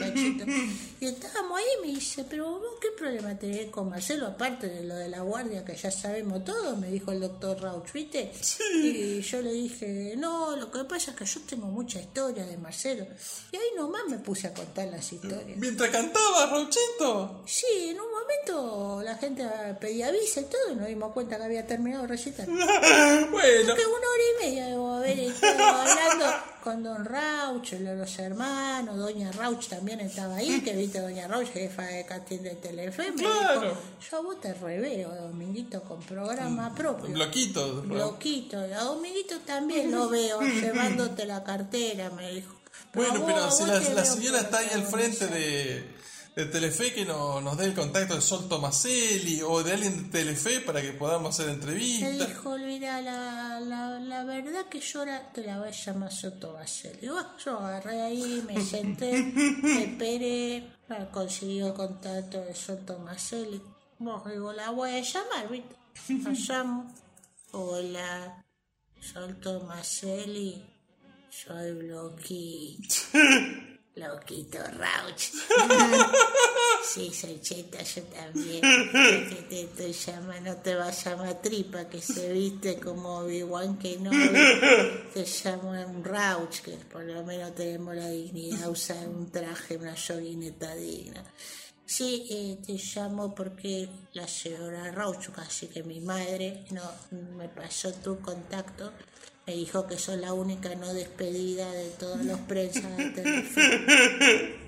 Ah, estás ocupada, hoy estás viendo si ya se vació la mesa de Jay Mamón. No, eso se vació tarde.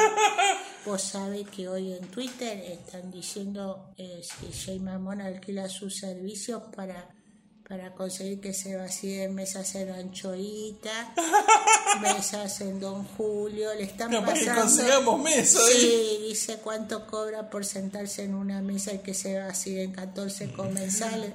Estamos, estamos haciendo una vaquita. Escúchame, ganó Gran Hermano, no hablaron de coraza, no se lo dedicaron a la, a la producción. Acá, me desapareció tu foto, Sol. ¿Qué pasó? Sol, Sol, se me hizo la noche, Sol no aparece. Bueno, el sol se transformó en luna, sí, pero bueno, hasta acá llegamos. Este, hay que redondear este bloque. No sé si lo redondeas vos, si vuelve Domin, ¿cómo vamos a hacer? No, que vuelva Domin que está levantando la mano. A ver, Vení, Domin. Hola. hola Dominguito. Eh, ¿Recordás que vos me dijiste a mí eh, no podía hablar de nada porque se iba a ser muy largo el bloque? Mirá de lo que hablaron todos estos sátrapas, estos desgraciados. Me comieron el bloque con- entero y ahora encima hay que aguantar al galleguito. No sé dónde carajo salió el galleguito. Cada vez somos más acá adentro.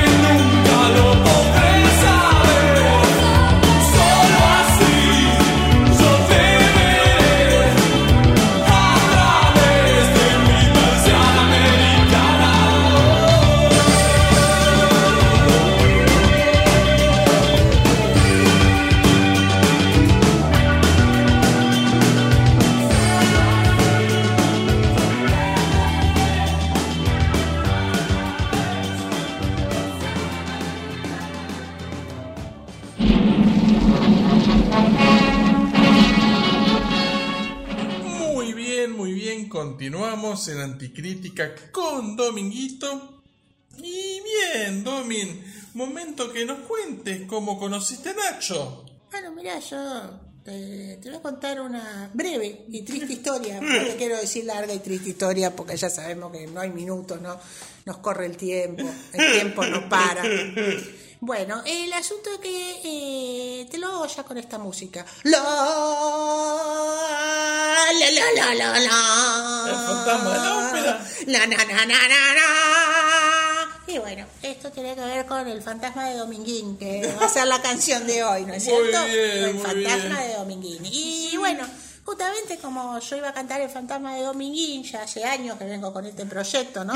Buscando productores, hablé con Jacqueline con Pablo del Campo, hablé con todo, todos me dijeron que no, y yo vengo hace rato arrastrando esto, ¿no? Esta pálida y estas cadenas del fantasma de Dominguín. Y a Nacho Norma lo conocí justamente en una blanquería, digamos, en un negocio que vende sábanas, toallas, eh, toallones, eh, cortinas, ¿verdad? Eh, ¿En el 11? en el, en sí, en el barrio de Once, eh, donde yo fui justamente a conseguirme unas sábanas blancas para poder después interpretar al fantasma de Dominguín. Me parece muy bien. Y bueno, contanos cómo fue todo eso. Bueno, la verdad que ese día digo, voy a ir a Once, voy a ir por la calle Ajuena, acá hay varias, varias blanquerías, ¿no es Bueno, lo único bueno, esta vez no vamos a estar en Medrano, entonces. Esta vez no vamos a estar en Medrano Bien. porque que yo sepa, Medrano no está, no llega a 11, aunque somos capaces de que lleguen algún día para poder incorporarlo. O sea, Medrano puede llegar a ser Rivadavia, puede llegar a atravesar toda la ciudad, ¿no es cierto? En cualquier Pero bueno, vos por Ascuénaga. Estaba por la calle Aspuénaga y dije, bueno, pues vengo acá, que hay varias casas que venden esto, venden por mayor también, qué sé yo, y, y estaba caminando. ¿Vos estabas solo? ¿Cómo era el tema? Eh, no, yo lamentablemente estaba con Bradford, que Ah. también quería, quería disfrazarse con no sé qué sábana, porque yo le dije, mirá, las sábanas llegan hasta 15 size, o sea, más que eso no hay, Bradford. Le digo, si no, hay que comprar dos 15 size y hacerle una unión en el medio. Claro, y a él sí. le pareció bien, a él le pareció que que estaba Luis sí se ocupe de hacer la unión. Sí, le pareció que estaba bien. Bueno, el asunto es que fuimos ahí, en ese entonces todavía estaba mi perro Octo José, nada más, viste, éramos chicos. Pero ya esto, esto es un proyecto que yo tengo hace años. Y bueno, estábamos ahí ca- caminando por la calle Acuénaga. Eh, Bradford vino vestido con la equipa, se puso una equipa, una equipa de lentejuelas. Bueno. Dijo, después de esto, después de esto, vamos al templo nosotros. Después de esto, ¿Al templo de paso? Sí, después de esto vamos al templo de paso. Y ahí vamos a ver, porque yo pensé todo lo puterío de la Ruth y la Judith, todo lo puterío. Pensé, pues me lo contó mi novia esto. Ah, Ya estaba de novio, Bravo ya estaba de novio, estaba re de novio. Con una chica de la colectividad. Con una chica de la colectividad. Muy Exactamente. Le dije, ¿cómo se llama tu novia? Colectividad de Bradford, me dijo, me parece, me versió. Y Bueno. bueno, me dijo, me dijo eso. Y estábamos ahí, fuimos con Luis ese día. Ah, bien, Luisi los acompañó. Sí, Luisi no, no quería, no quería tener problema con la gente de la cole, porque la gente de la cole se pone brava, Mm. ¿viste? Luisi no quería tener problema con esto. Entonces nos acompañó para que vayamos a comprar las sábanas y para revisar básicamente que estuvieran bien blancas, porque yo tengo, tengo un problema con eso. Las sábanas tienen que estar bien blancas, y si no se tira. Bueno, estábamos ahí, yo dije, acá hay un lugar, me dice, sí, mira, acá, acá hay justamente hay dos chicos ortodoxos que tienen un, tienen un negocio, se llama eh, Blanquería Monkowski, y bueno, búscala, perfecto, búscala y que la encuentres, me dijo Juan Pablo Russo, y me dejó ahí bollando en la calle Juénaga. Íbamos ¿Juan buscando... Pablo Russo o Russo? Sí, ruso. Ah, ruso. Russo, no, con Russo. Juan Pablo Russo no, no me hablo por me- Memento, me hace acordar a Memento, está todo dibujado, el hombre ilustrado. Bueno, él la única ilustración que tiene es la de los tatuajes, pobrecito, qué bestia bruta. Bueno, entonces estábamos caminando ahí por Ajuena y este Bradford entraba a todos los locales, a todos los locales y decía, hola, hola, hola, soy Braforowski, soy Braforovich, ay, ¿de cuánto para este Braforovich? Mira, mira, mira, mira, mira, tengo que ir para la escuela, mira, mira, mira, mira, mira, mira, ay, dale que vamos a la casa de Cotillón, vamos a la casa de Cotillón de la Valle, y yo voy a comprar pluma, pluma de Faisán, y después, después yo quiero estar en, en Braforísima, la nueva, la nueva revista, que le va a hacer la contra a la de Carmen Barbieri, Barbierísima, pues estamos hablando de hace años, todavía se hacían revistas, ¿viste? Pero bueno, llegaron al local de Monkowski. Y bueno, sí, eh, viste, el analfabeto entraba a todos los locales porque no sabe leer, eh, viste, Monkowski, él no sabe, no tiene ni idea, para él eran todos iguales. Bueno, resulta que yo digo, uy, ahí dice Blanquería Monkowski, bueno, está bien. Entro, entro.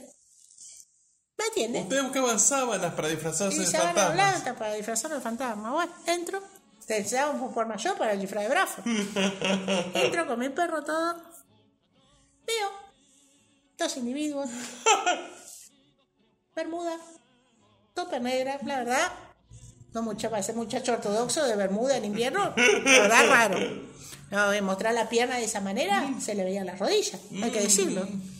Bueno, bermuda, así, remera, bastante lavada, bastante lavada, hay que decirlo, ¿Eran blancas las remeras? negra. Ah, negra, negra. Kipa, los dos con kipa. Ortodoxo bucle, los dos con bucle. ¿Pero la remera decía algo? Ortodoxos. Ah, no, decía ortodoxos. Ortodoxos. Claro, ahí me di cuenta cuál era cada uno, ¿viste? Ahí que reconocía a Horta y a, y a Doxos, que eran, bueno, no distintos, ¿no? Na- Nacho y Norman. Y sí, claro, Horta era Nacho y Doxos era Norma. Los dos con bucle, bucle. Eh, lamentablemente lo, lo voy a decir, Nacho con una barba falsa, que era ridículo. Era ridículo porque era como, no sé, ¿viste? Eh, pa- parecía una joda. La verdad parecía yo si el espía arrepentido. Digamos, ¿qué? Lo arrepentido debería estar seguro. Arrepentido seguro, pero ¿por qué hace con esa barba ridícula, Nacho? Yo, yo, yo fui, yo me acerqué, viste, y le tiré de la barba. Y, y lamentablemente se saltó el elástico, casi le pegan un ojo casi queda tuerto. Casi queda tuerto Horta. Que Do- Doxo se reía, viste, como el mejor. Doxo me estaba ahí. Doxo decía, yo en el Martín Fierro estaba Dele Fabián a la otra. Y hoy estoy cómodo, Mini. Bueno, y yo, yo estaba ahí y me dice, perdón, acá solamente, solamente atendemos paisanos, viste, acá solamente atendemos gente de la cole. Y vos, la verdad, Dominguito, viste, con los antiperonistas que son los de la cole, no, la verdad no, no parece ser un hombre muy... Y yo le dije, yo me llamo Dominguito Abraham, o sea, informate bien, informate bien, y acá estoy con Isaquito Bradford, ¿no? De casa, de casa Isaquito, que casa Isaquito es una casa Y muy... Bradforovich. Claro, acá estoy con Is- Isaquito Braforovich, que, bueno, viste, si vos no sabés, vos no reconoces a la principal familia de la comunidad, viste, si vos nunca fuiste a la Daya, ya no es mi problema. Si vos crees, crees que toda la vida es Lili Dávila y no Lili Daya, eso es... Lili Davidovich. Eh, Lili Lili Davidovich. Le dije, ¿vos, ¿vos conocés a la señora Osbastinovsky? ¿Vos la conocés? Pues la otra conoce seguro. Pues la otra conoce a toda la colectividad. Por eso, por eso la otra solamente hace a Piroyanqui, solamente hace a Jorowski y no hace, no hace a nadie no sea de la colectividad. A la otra le toca todo, joder, a Oshman, todo, todo lo de la colectividad le toca a la otra porque entre ellos se conocen, ¿entendés? Entonces me dijo, mira, eh, la verdad que la otra, no sé, que yo sepa, se llama Soberanovich, no, no me enteré. No, capaz que la otra te está gastadovich a vos, ¿viste? Tenés cuidado, tenés cuidado, al igual bien los apellidos antes, ¿viste? Porque sí, la otra, la otra también parecía alguien serio cuando vino acá y parecía muda. Tenés cuidado, ahora puede hacer 40 bloquecitos, ahora te- hasta el galleguito te vendió la otra. Tenés cuidado, tenés cuidado cuando te das cuenta, la otra se quedó con las instalaciones. Hoy usted es muy de las colectividades, galleguito, bueno, los paisanos de la cole. Claro, yo le dije, porque yo necesito, la verdad, necesito la sábana, una sábana blanca, por lo menos 12 sábanas blancas, 15 hay, porque después, no, ¿viste? Tenemos, tenemos que hacer lo del de Dominguín y aparte este es un show que se va a ver en la Feria de las Colectividades, porque hoy, la verdad, somos la Feria de las Colectividades a pleno, le dije. Entonces me dijo, sí, pero vos casi me dejas ciego recién, porque vos me tiraste de la barba y, viste, me hiciste que el elástico me pegara en un ojo. Y ahora a mí me dice el ruso tuerto. Y bueno, y eso no está bien, eso no está bien que me digan el ruso tuerto. Yo le digo, sí, sí, vos me decís a mí Dominguito, ay, Dominguito no es un nombre, ¿no? yo me llamo Dominguito Abraham, yo ya te lo dije. ¿Y vos, ¿y vos cómo te llamás? Pues Nacho Horta, tampoco la verdad que parece. Y me dijo, primero que me llamo Na- Nacho Hortovich. Ve, Empecemos por ahí. Y después que yo me llamo, pero esto está absolutamente comprobado, ¿no? Ignacio Abraham Isaac, o sea, tengo los dos nombres de ustedes. Bueno. Y yo le dije, mira, a mí no me vengas a vender Isaac por liebre, porque yo a vos te conozco muy bien, y aparte decirle a Doxos que se deje de reír, que Doxos está al lado tuyo, y se está cagando de risa la boludez que está diciendo. Entonces él dijo, no, no, no, no, no, no, no, no, porque yo, yo llegué a ser gerente general de FM La Tribuvich. Y entonces yo, yo, yo he pasado veranos con Luis Kramer. Yo dije, ah, bueno, finalmente se supo.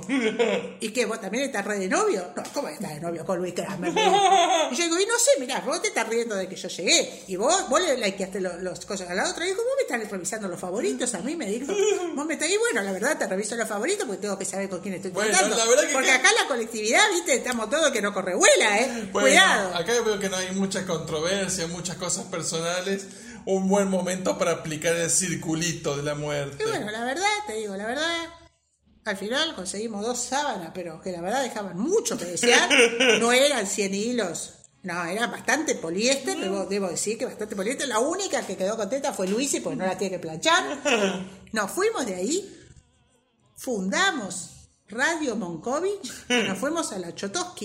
Está muy bien, pero ¿y hubo que pagarlo a las sábanas? Ah, hicimos lo boludo, no se lo costó hacer pagar. Muy bien. ¿Para qué? Para eso llegó a Braford. Está muy bien, bueno, una linda historia. Hermosa, la verdad, hermosa. Así que bueno, ahora llega el, el momento de la canción, que bueno, ya sabemos que es el fantasma de Dominguín. El fantasma de Dominguín. ¿Y bueno. eso en qué está basado? Y está basado en el fantasma de Canteville, de León Gieco. Ah, muy bien, Ah. muy bien. Tu versión es el fantasma de Dominguín. Eh, la vas a cantar vos y la compusiste vos. Y sí, ahora que ver si me entiendo la letra, ¿no? Bueno, el, misterio de todos los viernes. Así que bueno, cuando estés en condiciones, dale, para adelante. Bueno, vayamos con esta fantasía country musical que solo Nacho podés ver cómo la resuelve. Dale, Nachuki. Nachunovich. Yo era un enano feliz en Alvear. Chon, chon, chon, chon. Pagué todas mis deudas y Nacho sabe que es verdad. Arre que igual. Chon, chon, chon. Sin embargo, estoy censurado. Ya nadie se acuerda de mí. Tengo un bloque de mierda, soy el fantasma de Dominguín. Chin, chin, chin, chin, chin. Me han cargado mucho, soy la mascota de Radio Monk. Tun, tun, tun. Me prometieron seis bloques, así lo confirmó mi gestor. Pero siempre fui un niño viejo que creyó en la humanidad. Ahora solo quiero que Nacho me bata en la lista. Tu, tu, tu. Con Abreu tomo mate y es mate amargo de verdad. Ta, ta, ta. Tomo con yerba manda, la dulce beso tarda en llegar. Denuncia, denuncia, denuncia, denuncia.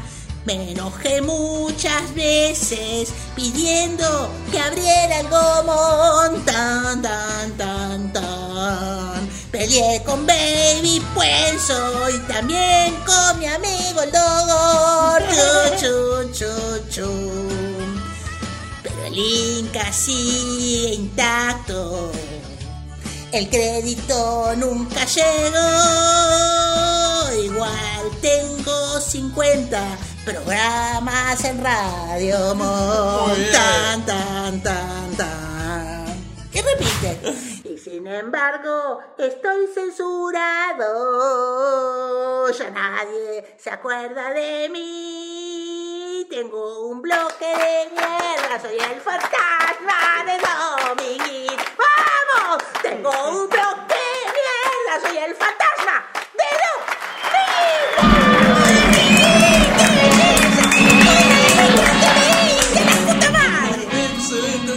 canción. ¡Qué canción hermosa! Una de las mejores de los últimos tiempos. ¡Qué preciosura! el otro día también Dominguito, la versión de Despacito también estuvo muy buena. Sí, viste, yo tenía que volver al canto. Acá me estaban copando las paradas. Acá solamente cantaba Bradford últimamente. Cantaba Kevin. Esta bloquita llegó a cantar. Esto es una falta de Y respeto. cuando hicieron la de los Mambrú, que cantaron los cuatro Y juntos. Sí, a veces pago. A veces A paga. veces pago y a veces no. El 5, quizás el 5 o el 22. Claro, una canción que fue aplaudida por las manos de Nacho Horta. Muy bien, muy bien. Y bueno, hasta acá llegamos por hoy. Un programa muy completo, un gran programa. Nos vamos a disfrutar del fin de semana. Eh, lo merecemos, nos lo hemos ganado. Y bueno, gracias a todos ustedes. Ya volvemos el próximo viernes. Ya- Hay que ver si vuelven el ¿Qué pasa, Bloqui? Porque yo, viste, todo, viste, lo del Martín Fierro, vos que, que ustedes compraron sándwich de miga. Claro. Entonces yo dije, voy a festejar mi cumpleaños. Aprovechando que había Aprovechando sanguchito. que había sándwich de miga, que creo que es como en seis meses mi cumpleaños. Pero yo dije, lo festejo ahora porque la vez pasada mis padres sacaron un crédito hipotecario, tuvieron que hipotecar el monoambiente, sé que tenemos ahí En Montevideo. Montevideo y Marcelo T se deben 14 años de despensa, pero el edificio ya está encariñado. Bueno, pero ahí cerca está la, la, la librería sudestada, que ahí se consiguen buenos libros. Sí, pero yo tengo tres años, no leo todavía, me la paso por el culo la librería Bueno, Sudestada. bueno, pero entonces, bueno, fui ahí le dije, ¿ustedes tienen libro de Polo Secchi? Y me dice, está bien arriba, o nene, hoy tenés un sábado de joda violenta. Le dije, sí, iba a cantar Bienvenidos al tren, pero mejor no. Dice, mira, la verdad, la verdad que teníamos uno, pero por suerte se lo encajamos a- al señor periodista, porque solamente la otra puede querer leer esto. Vino y dijo, yo soy el marido de la otra. Le dijimos, bueno, me da más sentido pensarme primero y segundo, solo la otra puede leer Apolo Secchi un sábado a la noche no está bien. Y sí, ¿y esto con qué bailaba cumbia mientras leía? No escuchaba radio, porque ya bien para arriba escuchar radio. Bueno, Dominguito, eh, Bloquito, no te disperses. Secchi. Este, Sí. eh, estamos en tu cumpleaños, que festejamos el Sí, cumpleaños el domingo. cumpleaños, música de radio, Gemelo musicalizó la otra, era la depresión absoluta y mientras veíamos los Martín Fierro Bueno, pero había- soñaba, ay me cri, ay me bloqui. Bueno, pero había sanguchito. Feliz with bloqui. Sí. Había sanguchitos y había gaseosa de primera marca. Ay, sí, le quería agradecer, entré para agradecer que compraste cuatro cocas primera marca preciosa. Me decían los nenes, qué bueno, porque habíamos visto una foto donde se tomó Manaos en algún otro cumpleaños, como deben haber quedado los que fueron. En la bolsita había carbones, porque deben haber quedado pobrecitos, ¿no? Y yo ayer le regalé unas bolsitas que mandó hacer Luisi de polar, que decían bloquito. ¿Y qué había en las bolsitas? Tenía un llavero con una mini botella, un llavero con una botellita chiquitita de plástico que decía Sidra. Y bueno, Sidra Bloqui, Y, y me, me, me llevó eso, un paquetito de grisines Grisinópoli, de seis grisines en vez de cuatro, bien. seis grisines se le regaló unas chapitas de Coca-Cola para que juguemos, viste que yo juego con chapitas, cajas Sí, sí. y materiales descartables así. Y después un librito, un mini librito, así que tenía eh, con las mis mejores frases de Marcelo. Bueno, muy bien. que- unos souvenirs. Hicimos unos globos así, se, se y después un show de Bradford, todo durante los Martín Fierro, y cantábamos gomas, súbete, muévete, así el Estanislao cantaba.